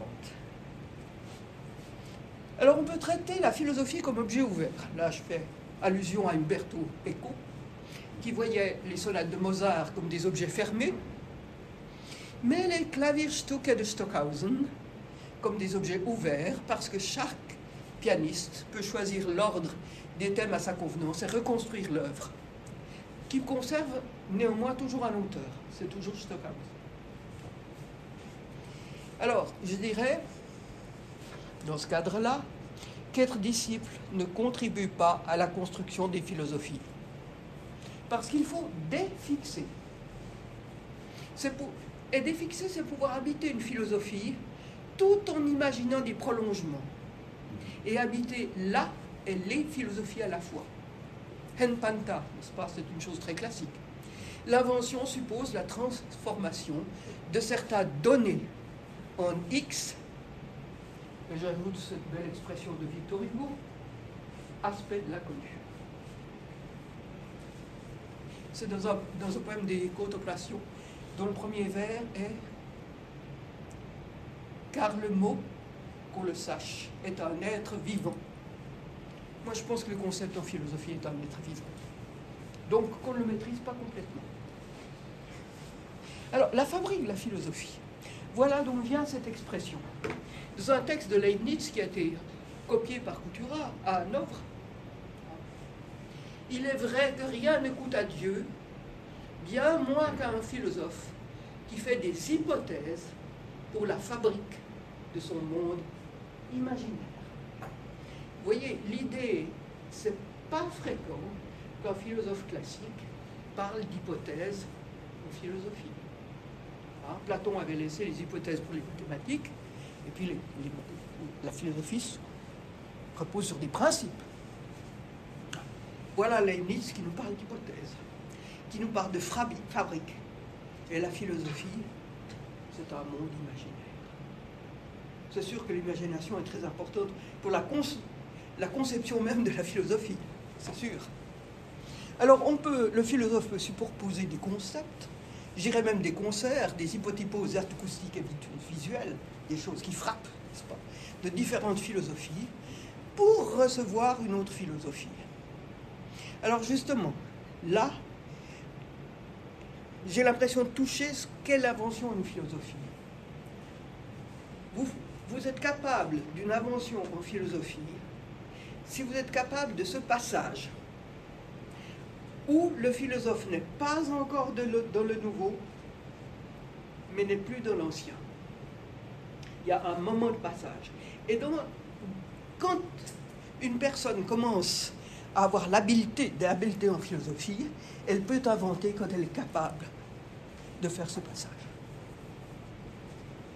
Là, c'est presque, presque un principe de relativité. Quoique, ce que je vous présente là, même si j'aime toutes les philosophies, ce n'est pas un relativisme. Voilà. Alors il y a différentes euh, euh, fabriques. On peut faire une fabrique de la philosophie par, par thérapie. on a beaucoup parlé de ce thème de toute la tradition. Soit qu'il faille, euh, voir la philosophie comme une thérapie ou comme devant faire l'objet d'une théorie. Par exemple, chez Proclus, c'est l'écriture chez Wittgenstein, on trouve ça. La plupart des propositions et des questions qui ont été écrites sur les matières philosophiques ne sont pas fausses. Elles sont dépourvues de sens. Voilà, donc Wittgenstein cherche les limites de l'expression des pensées. C'est une forme de thérapie. Qu'on peut dire, il faut le taire. Mais pour dire qu'il faut taire, il faut parler. L'affaire est assez compliquée. Euh, non, c'est comme ça. Ou bien on peut fabriquer la philosophie par l'introduction d'un nouveau principe. Alors là, ça a été l'association de Moore et de Russell. Moore ont introduit un principe qui s'appelle le principe de relations externes. C'était contre Hegel et Kant, mais c'était aussi contre Leibniz. C'était contre le monisme. C'est-à-dire chez Leibniz, le, sujet d'une proposition contient ses, attributs. Si le sujet contient ses attributs, c'est-à-dire si par exemple l'exemple qui prend toujours c'est César, si en analysant le concept de César à l'infini, puisque Leibniz est un des inventeurs de l'infini, hein, si, on, si on voit en, analysant le concept de César qu'il va refranchir le Rubicon, eh bien, c'est que on n'arrive pas à distinguer les termes et les relations. Or, en mathématiques, c'est très, c'est très embêtant. Parce que si les structures des propositions sont attributives, faire une théorie des mathématiques, c'est quand même très difficile. Alors évidemment, on peut dire qu'il y, a la syllogistique. Mais de la syllogistique, il y a un problème. Prenons l'exemple en Barbara très, très courant.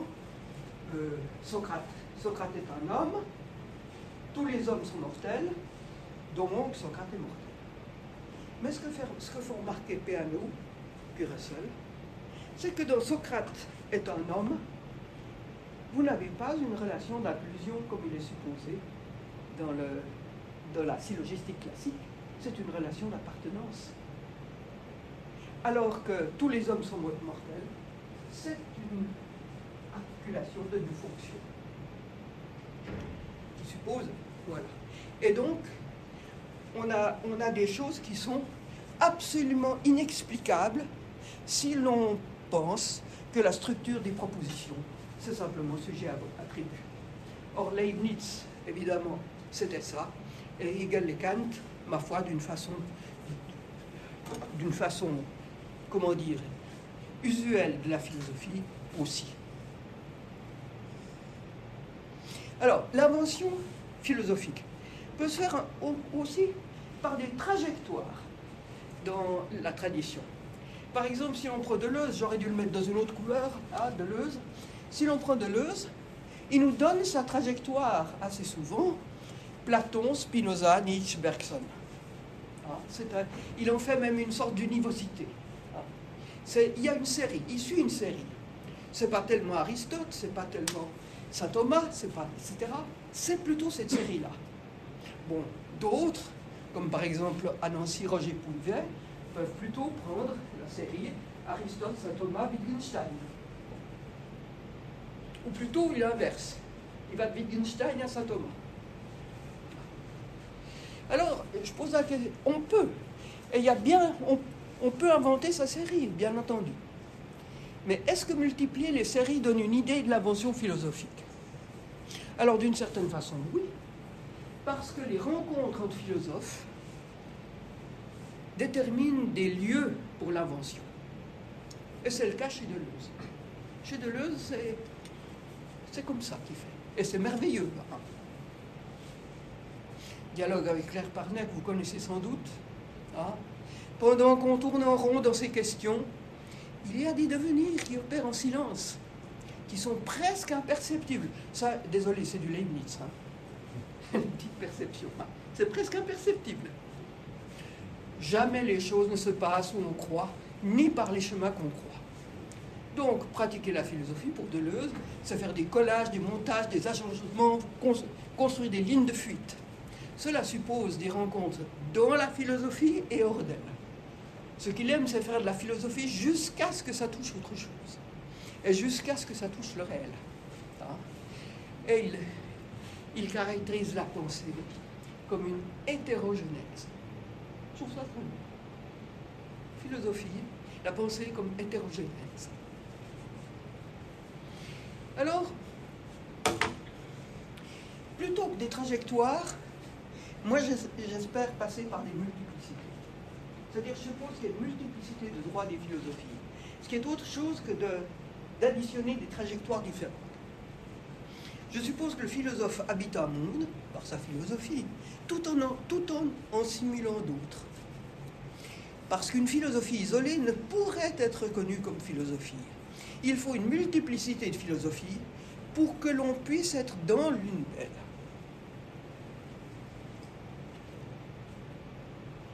Or, dans et avec. Dire que l'on est dans une philosophie est une façon de se donner une vignette. Je suis leibnizien, je suis kantien, je suis aristotélicien, etc. On a tout à fait le droit de faire ça, hein absolument. Mais lorsqu'on est dans une philosophie, il importe de reconnaître que l'on est en même temps avec d'autres philosophies. C'est ça la multiplicité. Alors qu'est-ce que cela implique pour la philosophie et son écriture? Alors, admettre des multiplicités de droits. Une multiplicité de droits permet de penser l'invention d'une façon différente que par des trajectoires particulières, sans nier celle-ci. Pardon, il, il manque le S. Désolé, il y, a deux- il y a encore deux, trois frappes. Voilà. Alors, là, je ne peux pas m'empêcher de citer un, écrivain qui aimait beaucoup Deleuze et qui a écrit des choses fantastiques en philosophie. C'est Charles Péguy. Et il y a un petit livre fantastique qui s'appelle Notes sur M. Bergson et la philosophie bergsonienne, où il s'agit surtout de Descartes, d'ailleurs. Une philosophie aussi n'est point une cour de justice. Il ne s'agit pas d'avoir raison ou d'avoir tort. C'est une marque de grande grossièreté en philosophie que de vouloir avoir raison. Et encore plus que de vouloir avoir raison contre quelqu'un. Et c'est une marque de la même grossièreté que d'assister à un débat de philosophie avec la pensée de voir un des deux adversaires avoir tort ou avoir raison contre l'autre. Parlez-moi seulement d'une philosophie qui est plus délibérée, comme celle de Descartes, ou plus profonde, ou plus attentive, ou plus pieuse, ou plus déliée. Parlez-moi d'une philosophie sévère, ou d'une philosophie heureuse. Parlez-moi surtout d'une certaine fidélité à la réalité que je mets au-dessus de tout. Je trouve ça, étant donné que j'aime toutes les philosophies, évidemment, je trouve ce texte absolument magnifique. Tout le, tout le texte de, cette note sur Bergson est, fantastique. Alors, évidemment, de- en conséquence, je vois bien des formes d'invention. Je ne peux pas toutes les. La philosophie est un dispositif qui traite les concepts en tant que X et non pas en tant qu'éléments donnés. Dans une nouvelle philosophie, les éléments précédemment donnés dans une autre sont traduits en X, c'est-à-dire en inconnu. En inconnu qu'il faut redévelopper autrement. Alors, bon, les formes d'invention.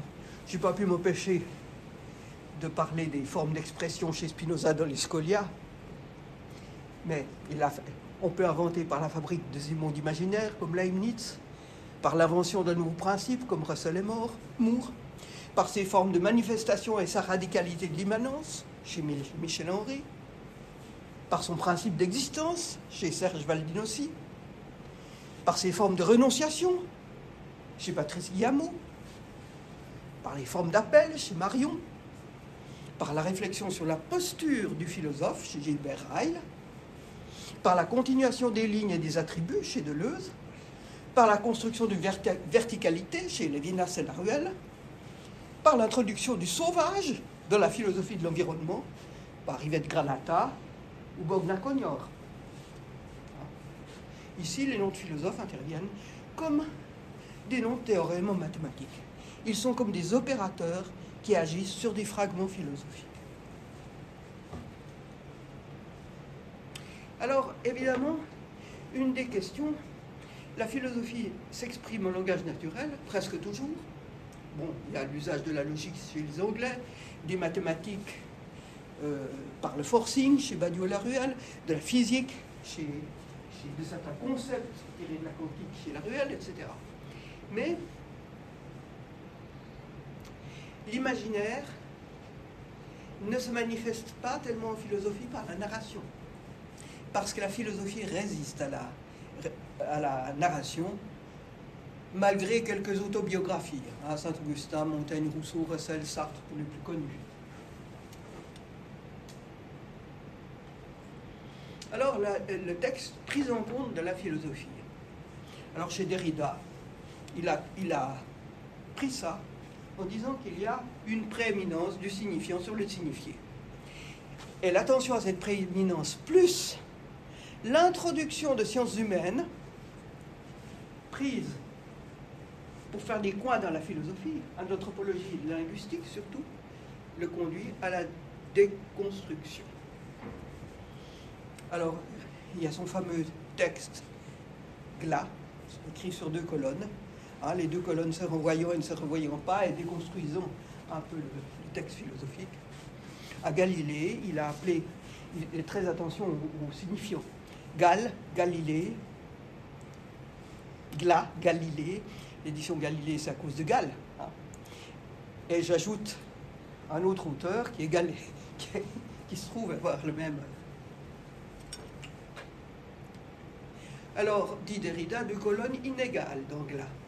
Deux colonnes inégales, disent-ils, dont chaque enveloppe ou gaine incalculablement renverse, retourne, remplace, remarque, recoupe l'autre.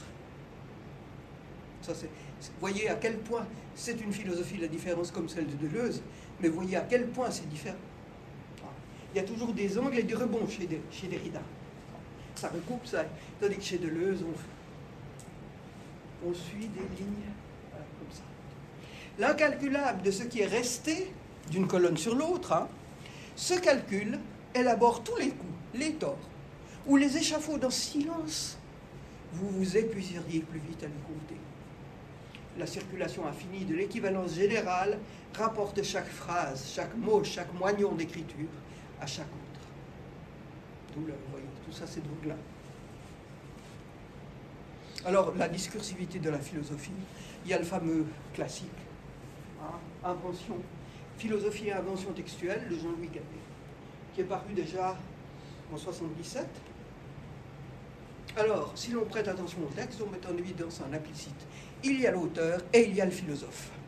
Et le système voudrait qu'il se recouvre. En littérature, ce n'est pas un problème. on trouve normal de distinguer l'auteur et le narrateur. Il y a toute une tradition pour ça. En philosophie, c'est beaucoup plus difficile. Alors, le texte et le faire selon Gallet, thématisant le faire impliqué en elle, chaque philosophie se trouverait comme contingence singulière il n'y a d'aventure qu'à cette condition. L'invention philosophique va avec une aventure, mais il faut pour cela trouver sa contingence en, essayant de prendre en compte le texte.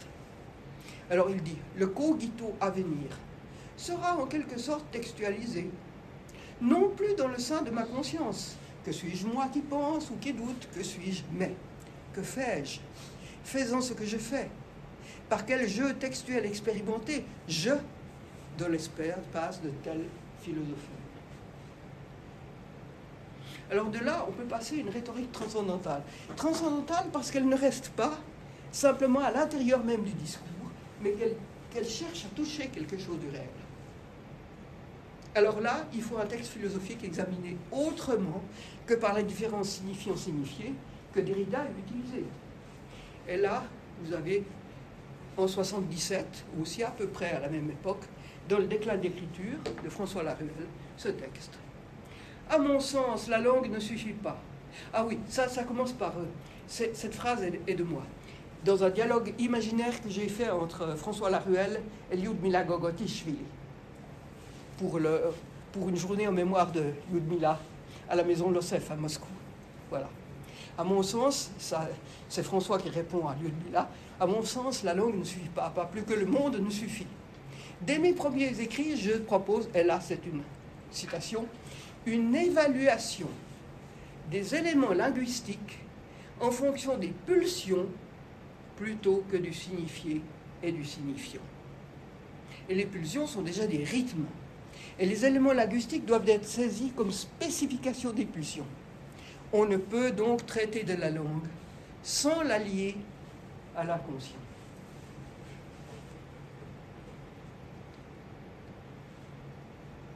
De la rhétorique à la mutation du langage. Ce qu'on vient de voir avec Xavier d'ailleurs, mais vu par le philosophe. Au fond, la philosophie, pour la ruelle, n'est plus un simple langage. Parce qu'il est intriqué à quelque chose qu'il appelle le vécu sans vie des sujets. Vécu sans vie, c'est-à-dire qu'il y a un intime de l'expérience philosophique chez, chez le philosophe qui n'est pas qui n'est pas lié aux grandes, explications autour de la vie, aux théories de la vie, d'où l'expression vécu sans vie. D'ailleurs, dans les philosophies contemporaines, et dans les philosophies des mathématiques, on a beaucoup réfléchi sur l'importance du sang. On verra peut-être plus tard. SANS, c'est fondamental. Depuis les années 80 en mathématiques, et puis évidemment dans les théories d'innovation. On ne peut pas faire de l'innovation contemporaine sans tenir compte du sang. Voilà. Alors, ce n'est pas un simple langage, il est intriqué avec le vécu sans vie des sujets. Plutôt qu'une suite linéaire, nous avons une scène interprétable en peinture, en musique, en architecture, dont citation. Le metteur en scène et en musique, comme architecte d'une œuvre, qui est comme toute œuvre, la répétition d'un fragment du monde capable de produire des effets d'univers inattendus ou quantiques. Pourquoi quantique? Il y, a, il y a deux choses.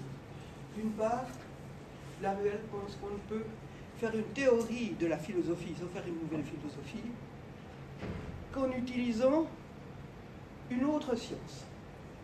Et pourquoi choisit-il la quantique? C'est parce que la quantique traite non pas d'objets naturels, mais d'états et d'opérateurs. C'est ça qui est, fondamental. Des états et des opérateurs. L'opérateur a, un avantage extraordinaire qui est très bien expliqué par Jean-Pierre Desclés, qui a travaillé à la fois en linguistique et en logique combinatoire. L'opérateur a l'avantage qu'il ne dépend pas d'un domaine. Il peut passer d'un domaine à l'autre par opérateur. Ce qu'on ne peut pas faire par opération. Alors, ce que dit François Laruelle dans le Tétralogos, son dernier livre, non pas publié, parce qu'on a publié des choses plus tard, mais c'est le dernier livre qu'il ait écrit. C'est une conversion, une mutation du langage qui est une conversion, c'est lui qui met en guillemets, des rapports intriqués du concept de l'art, de la musique, aussi troublante qu'une conversion religieuse. une mutation de type quantique des rapports du sens et de l'entente du signifiant, en quelque sorte une téléportation, hein, c'est la traduction de métaphore, hein, téléportation, quantique du langage par le monde imaginaire, Leibniz, dans une autre entente destinée à briser sa suffisance linguistique.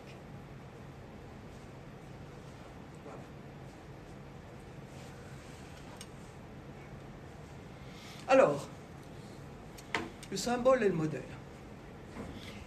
François Larivelle, dans Philosophie non standard, dit la terminologie transcendantale n'a pas d'équivalent dans l'expérience ordinaire, dans le langage scientifique ou l'échange commun. Là, en un sens certes équivoque, fermez la parenthèse, est particulièrement irréductible au bavardage ou au silence dont il est l'objet. Irréductible au silence dont il est l'objet. Plus, en tout cas, que le deux transcendantal qui ouvre sur le monde le multiple. Alors, après ça, considérons une philosophie comme un modèle. Postulons, parmi ces philosophies, c'est ça le forcing. Parmi ces philosophies, un modèle que l'on considérera, qu'on posera comme générique et à partir duquel, en se donnant des contraintes, il sera possible de construire une infinité d'autres modèles. On peut supposer qu'il peut y avoir une suite infinie de philosophies. Alors c'est une interprétation du forcing dont Badiou et le réel font tous les deux usage et qui a été largement discutée sur, dans, des, de grandes disputes dans Wikipédia entre Armand Etchuel et le mathématicien américain Rubin, il y a toute une famille de mathématiciens qui s'appelle Rubin en, Amérique, qui refusaient l'usage qu'on fait actuel. On ne peut pas utiliser le forcing pour la création de nouveaux objets. Alors il y a eu des batailles assez fortes, et c'est un mathématicien anglais dont je ne me souviens plus de nom qui a fait la paix entre les deux parties. Alors il y a une, une, une idée qui vient d'actuel aussi, qui est intéressante, c'est le perspectographe et son inversion. On choisit, vous voyez, dans le perspectographe, de Durer ou du Sigoli, vous avez, des objets quelconques, et puis vous avez le peintre.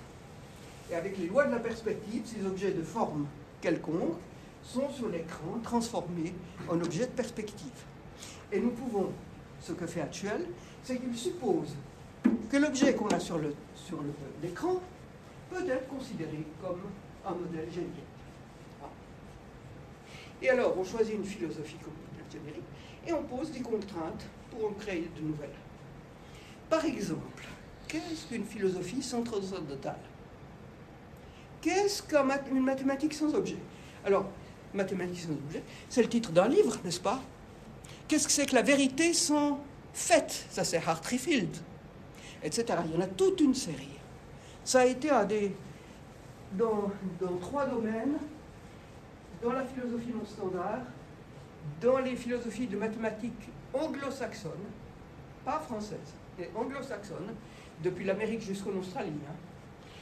euh, et dans la, conception de l'innovation par actuelle, le sang est très important. Par exemple, si vous voulez innover, imaginez une chaise sans pied. Qu'est-ce qu'une chaise sans pied ben, Vous êtes par terre, vous ne savez pas bien comment vous, vous tenir, donc il faut résoudre du problème d'équilibre. Ça vous demande, ce sang vous demande d'utiliser des connaissances dans des domaines qu'on n'avait jamais utilisés avant pour l'objet même. C'est ça, l'innovation. Hein, on cherche, on cherche justement, et l'opérateur l'y permet, sans être une sorte d'opérateur, permet de chercher dans d'autres domaines. Par exemple, quand on veut faire évoluer le métro parisien, les ingénieurs cherchent aussi des solutions qu'on a trouvées dans l'aviation. Et c'est tout à fait normal. Autrefois, ce n'était pas le cas, mais maintenant, c'est tout à fait normal de chercher des solutions dans des domaines tout à fait différents. Voilà. Alors, qu'est-ce qu'une chaise sans objet? Eh bien, le, vieux compteur a fait cette innovation. C'est un ruban qu'on utilise quand on va en montagne, qu'on veut s'asseoir et qu'on veut être assis très confortablement. Et on vous dit comment mettre le ruban de façon à se reposer.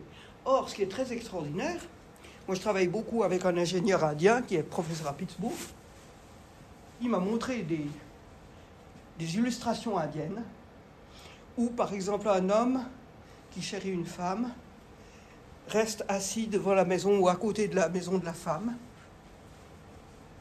et il lui dit qu'il sera éternellement là. Mais sur l'image, on voit le ruban du vieux compeur. Donc c'est très étonnant. Voilà. Alors, le perspectographe et son inversion. Alors, supposons, non pas simplement une machine Dürer ou Sigoli, mais on suppose qu'on a des philosophies quelconques, puisqu'on a une multiplicité d'un côté. On a ici une image. On peut prendre cette image pour générique, le philosophe est ici. Hein. Et le perspectographe construit une perspective entre les ingrédients de la philosophie, derrière lequel se trouve le philosophe. Et à partir des images de cet écran, il peut recomposer de nouvelles philosophies. Pour la philosophie, la perspective, ce qui remplace la perspective, c'est l'oblicité du transcendantal entre les concepts a priori et l'empirique. Un diagramme de la philosophie serait la ligne, la ligne avec ses limites, pas ses bornes, les lignes empiriques, empiriques, euh, a priori, et le ressort qui fait le transcendantal. Il y a un livre d'ailleurs maintenant très classique sur les diagrammes de l'immanence, qui est magnifique, qui s'appelle, qui est, qui est fait par Rocco Gengel, qui est un philosophe très intéressant, qui connaît aussi bien les mathématiques que la philosophie. Rocco Gengel, c'est un Américain. Alors si vous faites sur, euh, si vous faites sur Google diagramme philosophie Rocco Gengel, vous trouverez la référence de son livre.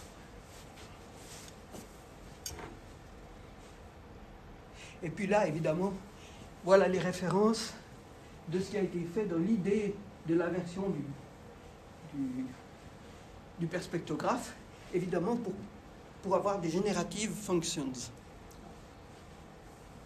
C'était une conférence à Séoul. Alors, traduction en langage d'actuel, concept knowledge.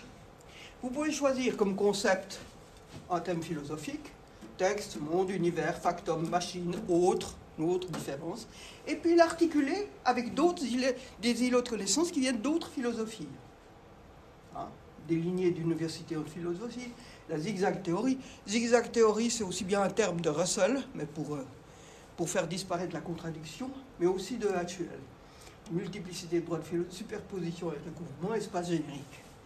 on, peut, on peut faire de l'innovation philosophique comme ça à condition justement de le mettre sous des conditions philosophiques.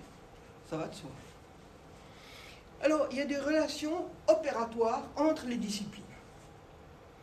Conjugaison et égalité entre disciplines, qui n'est ni un métissage, ni la décision de procédure générique fixée, ni un jeu de miroir. Alors, ça limite le survol de la philosophie sur les autres disciplines,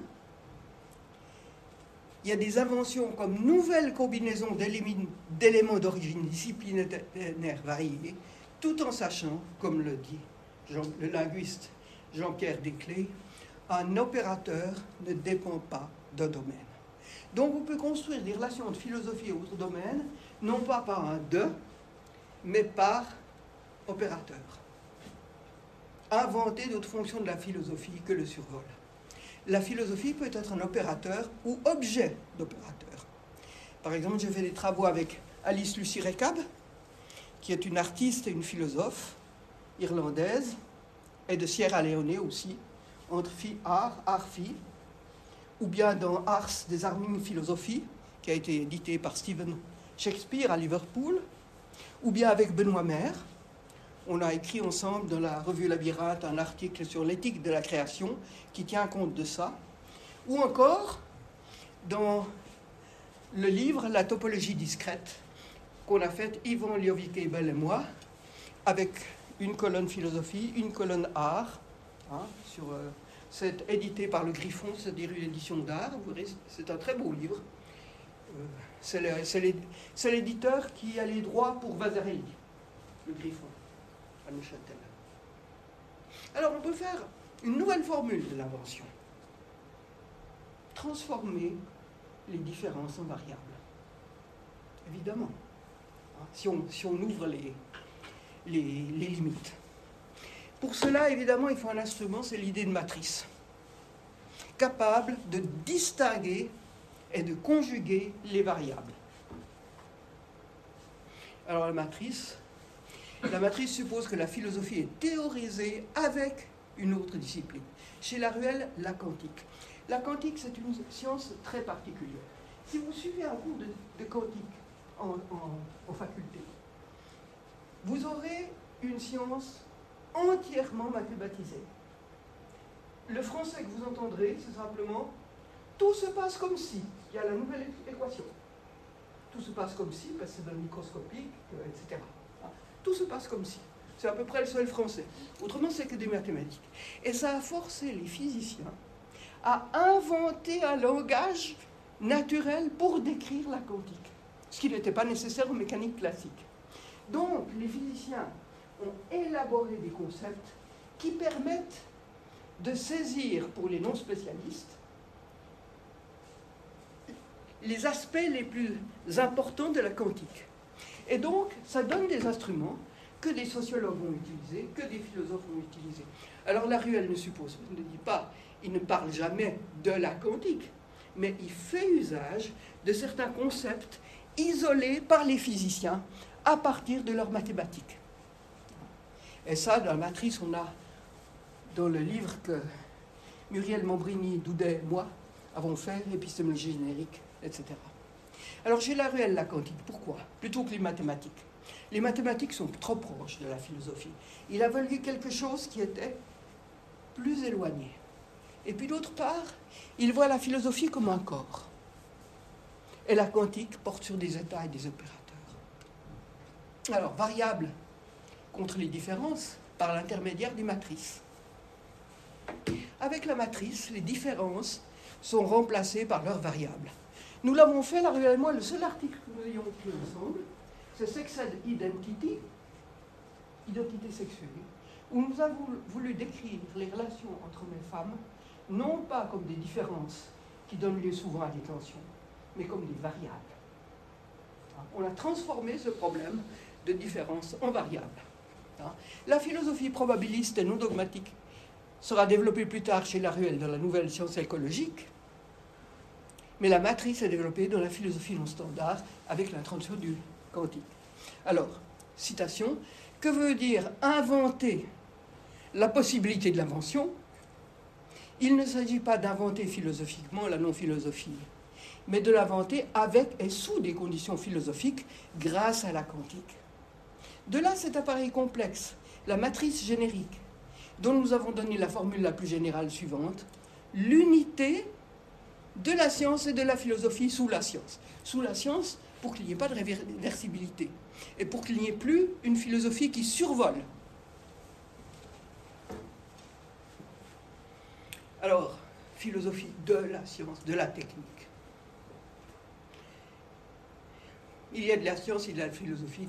Unité de la science et de la philosophie sous la science, unité, etc. Moi, je n'utilise plus, dans, par exemple, dans l'épistémologie générique, philosophie de. C'est pas nécessaire. Et ça trompe. Et ça trompe. Alors le nom de la non-philosophie.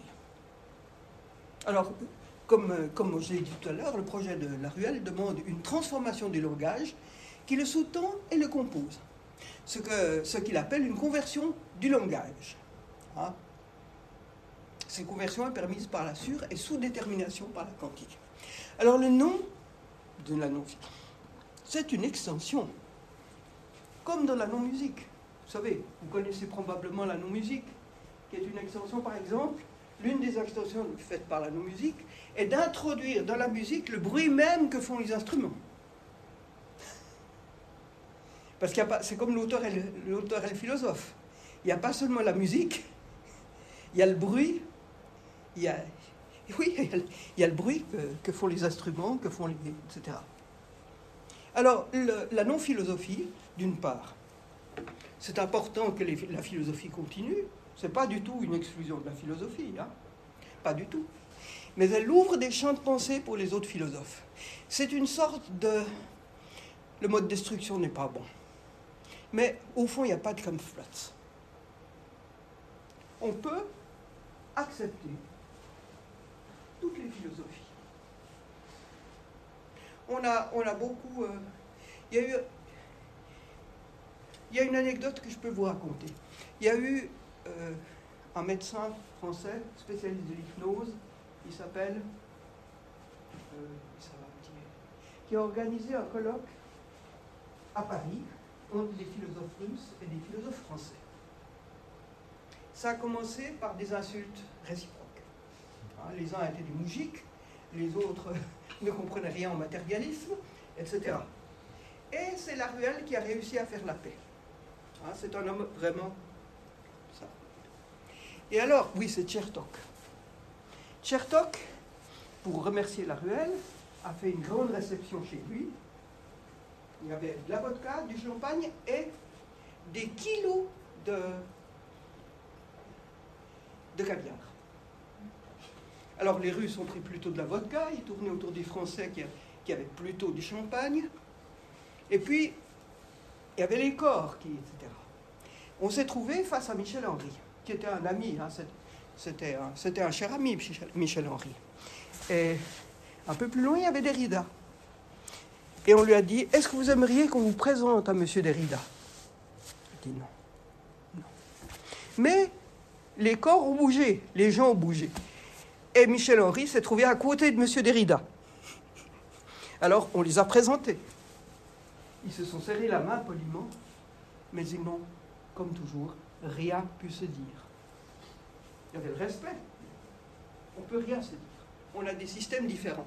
Et justement, au fond, la ruelle aimerait que, enfin, fait une structure théorique qui lui permet de recevoir les autres philosophes sans simplement leur serrer la main.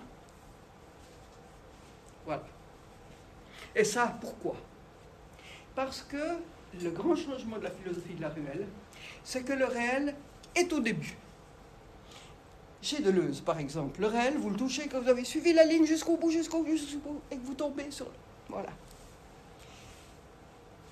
Chez Hegel, on arrive dans le réel quand on a fini par construire le savoir absolu, etc. C'est-à-dire que dans la philosophie classique, il y a l'idée que, bien sûr, il y a un réel, mais ce réel, il est co-construit par la philosophie. Et, la ruelle dit non. C'est pour ça qu'il y a une guerre entre les philosophies. S'il est co- co-construit, ben chacun trouvera sa construction meilleure que les autres, etc. Bon, il a fallu Kant qui disait que il n'y avait pas de progrès dans la, métaphysique et qu'il n'y avait aucun point de mire qui permettait, de- etc. Mais Kant était un sage. Et la ruelle dit, ma foi, il y a un réel. On ne peut pas faire autrement. Et à partir de ce réel, on peut construire les sciences, les philosophies, etc., aussi librement que possible. Voilà. C'est vraiment ce renversement, ce renversement du réel et de la philosophie, du réel et des sciences, etc., qui, qui, a, permis, qui a permis ce changement dans le rapport entre les philosophies. Alors moi j'ajouterais la philosophie comme secret ouvert et le jeu contingent comme obscur cogito. Ça, c'est des idées auxquelles je tiens. Une philosophie ne se cache pas.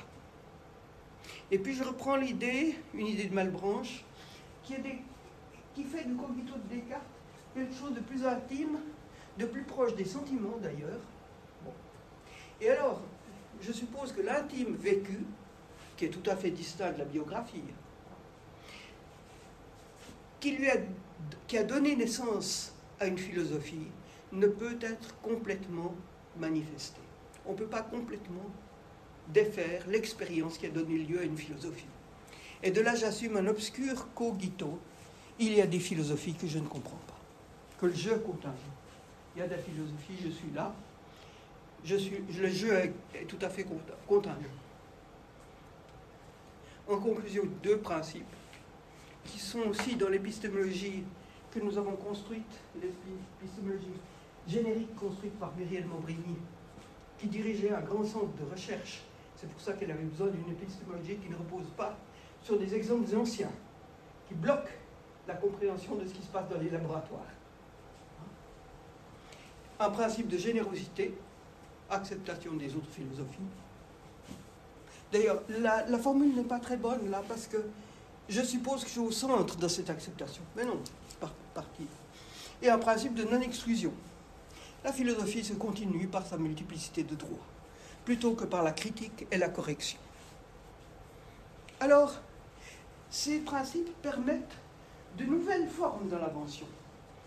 Par exemple, par la fiction, maintenant c'est assez à la mode d'ailleurs, hein, mais c'est évidemment, et par des textes expérimentaux. La fiction consiste justement à combiner un concept avec des, avec des, des fragments de systèmes différents et de voir les effets que ça a. Tandis que les textes expérimentaux, on part, on part d'une hypothèse, on la fait travailler jusqu'à ce qu'on arrive à quelque chose d'autre. Il y en a des exemples dans le premier volume de mes scripts philosophiques.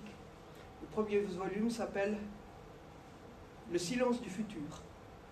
Là-dedans, vous avez des exemples de fiction et de textes expérimentaux. Le deuxième volume est chez l'éditeur, mais n'est pas encore paru. Il s'appelle Le cogito des multiplicités, évidemment. Cogito avec O parce que c'est co et agere. Pour un latiniste, c'est un O long. Cog, cogito. Voilà, merci. Alors ça, c'est évidemment une chose de Benoît Mère. Bon, juste comme ça, c'est des vœux, des vœux de bonne année. La musique. Avec Benoît Mère, on a fait un film, vous savez, Lettré, avec François Laruelle, avec Raphaël Pfeiffer, avec toute une équipe au, Palais de, Tokyo. Un film qu'on peut, peut, tout à fait voir, hein, qui est. Voilà. Voilà. Bon, j'aimerais communiquer un peu cette joie. Vous avez vu que, au fond, quel que soit le philosophe dont je parle, j'en parle toujours avec joie. Merci beaucoup.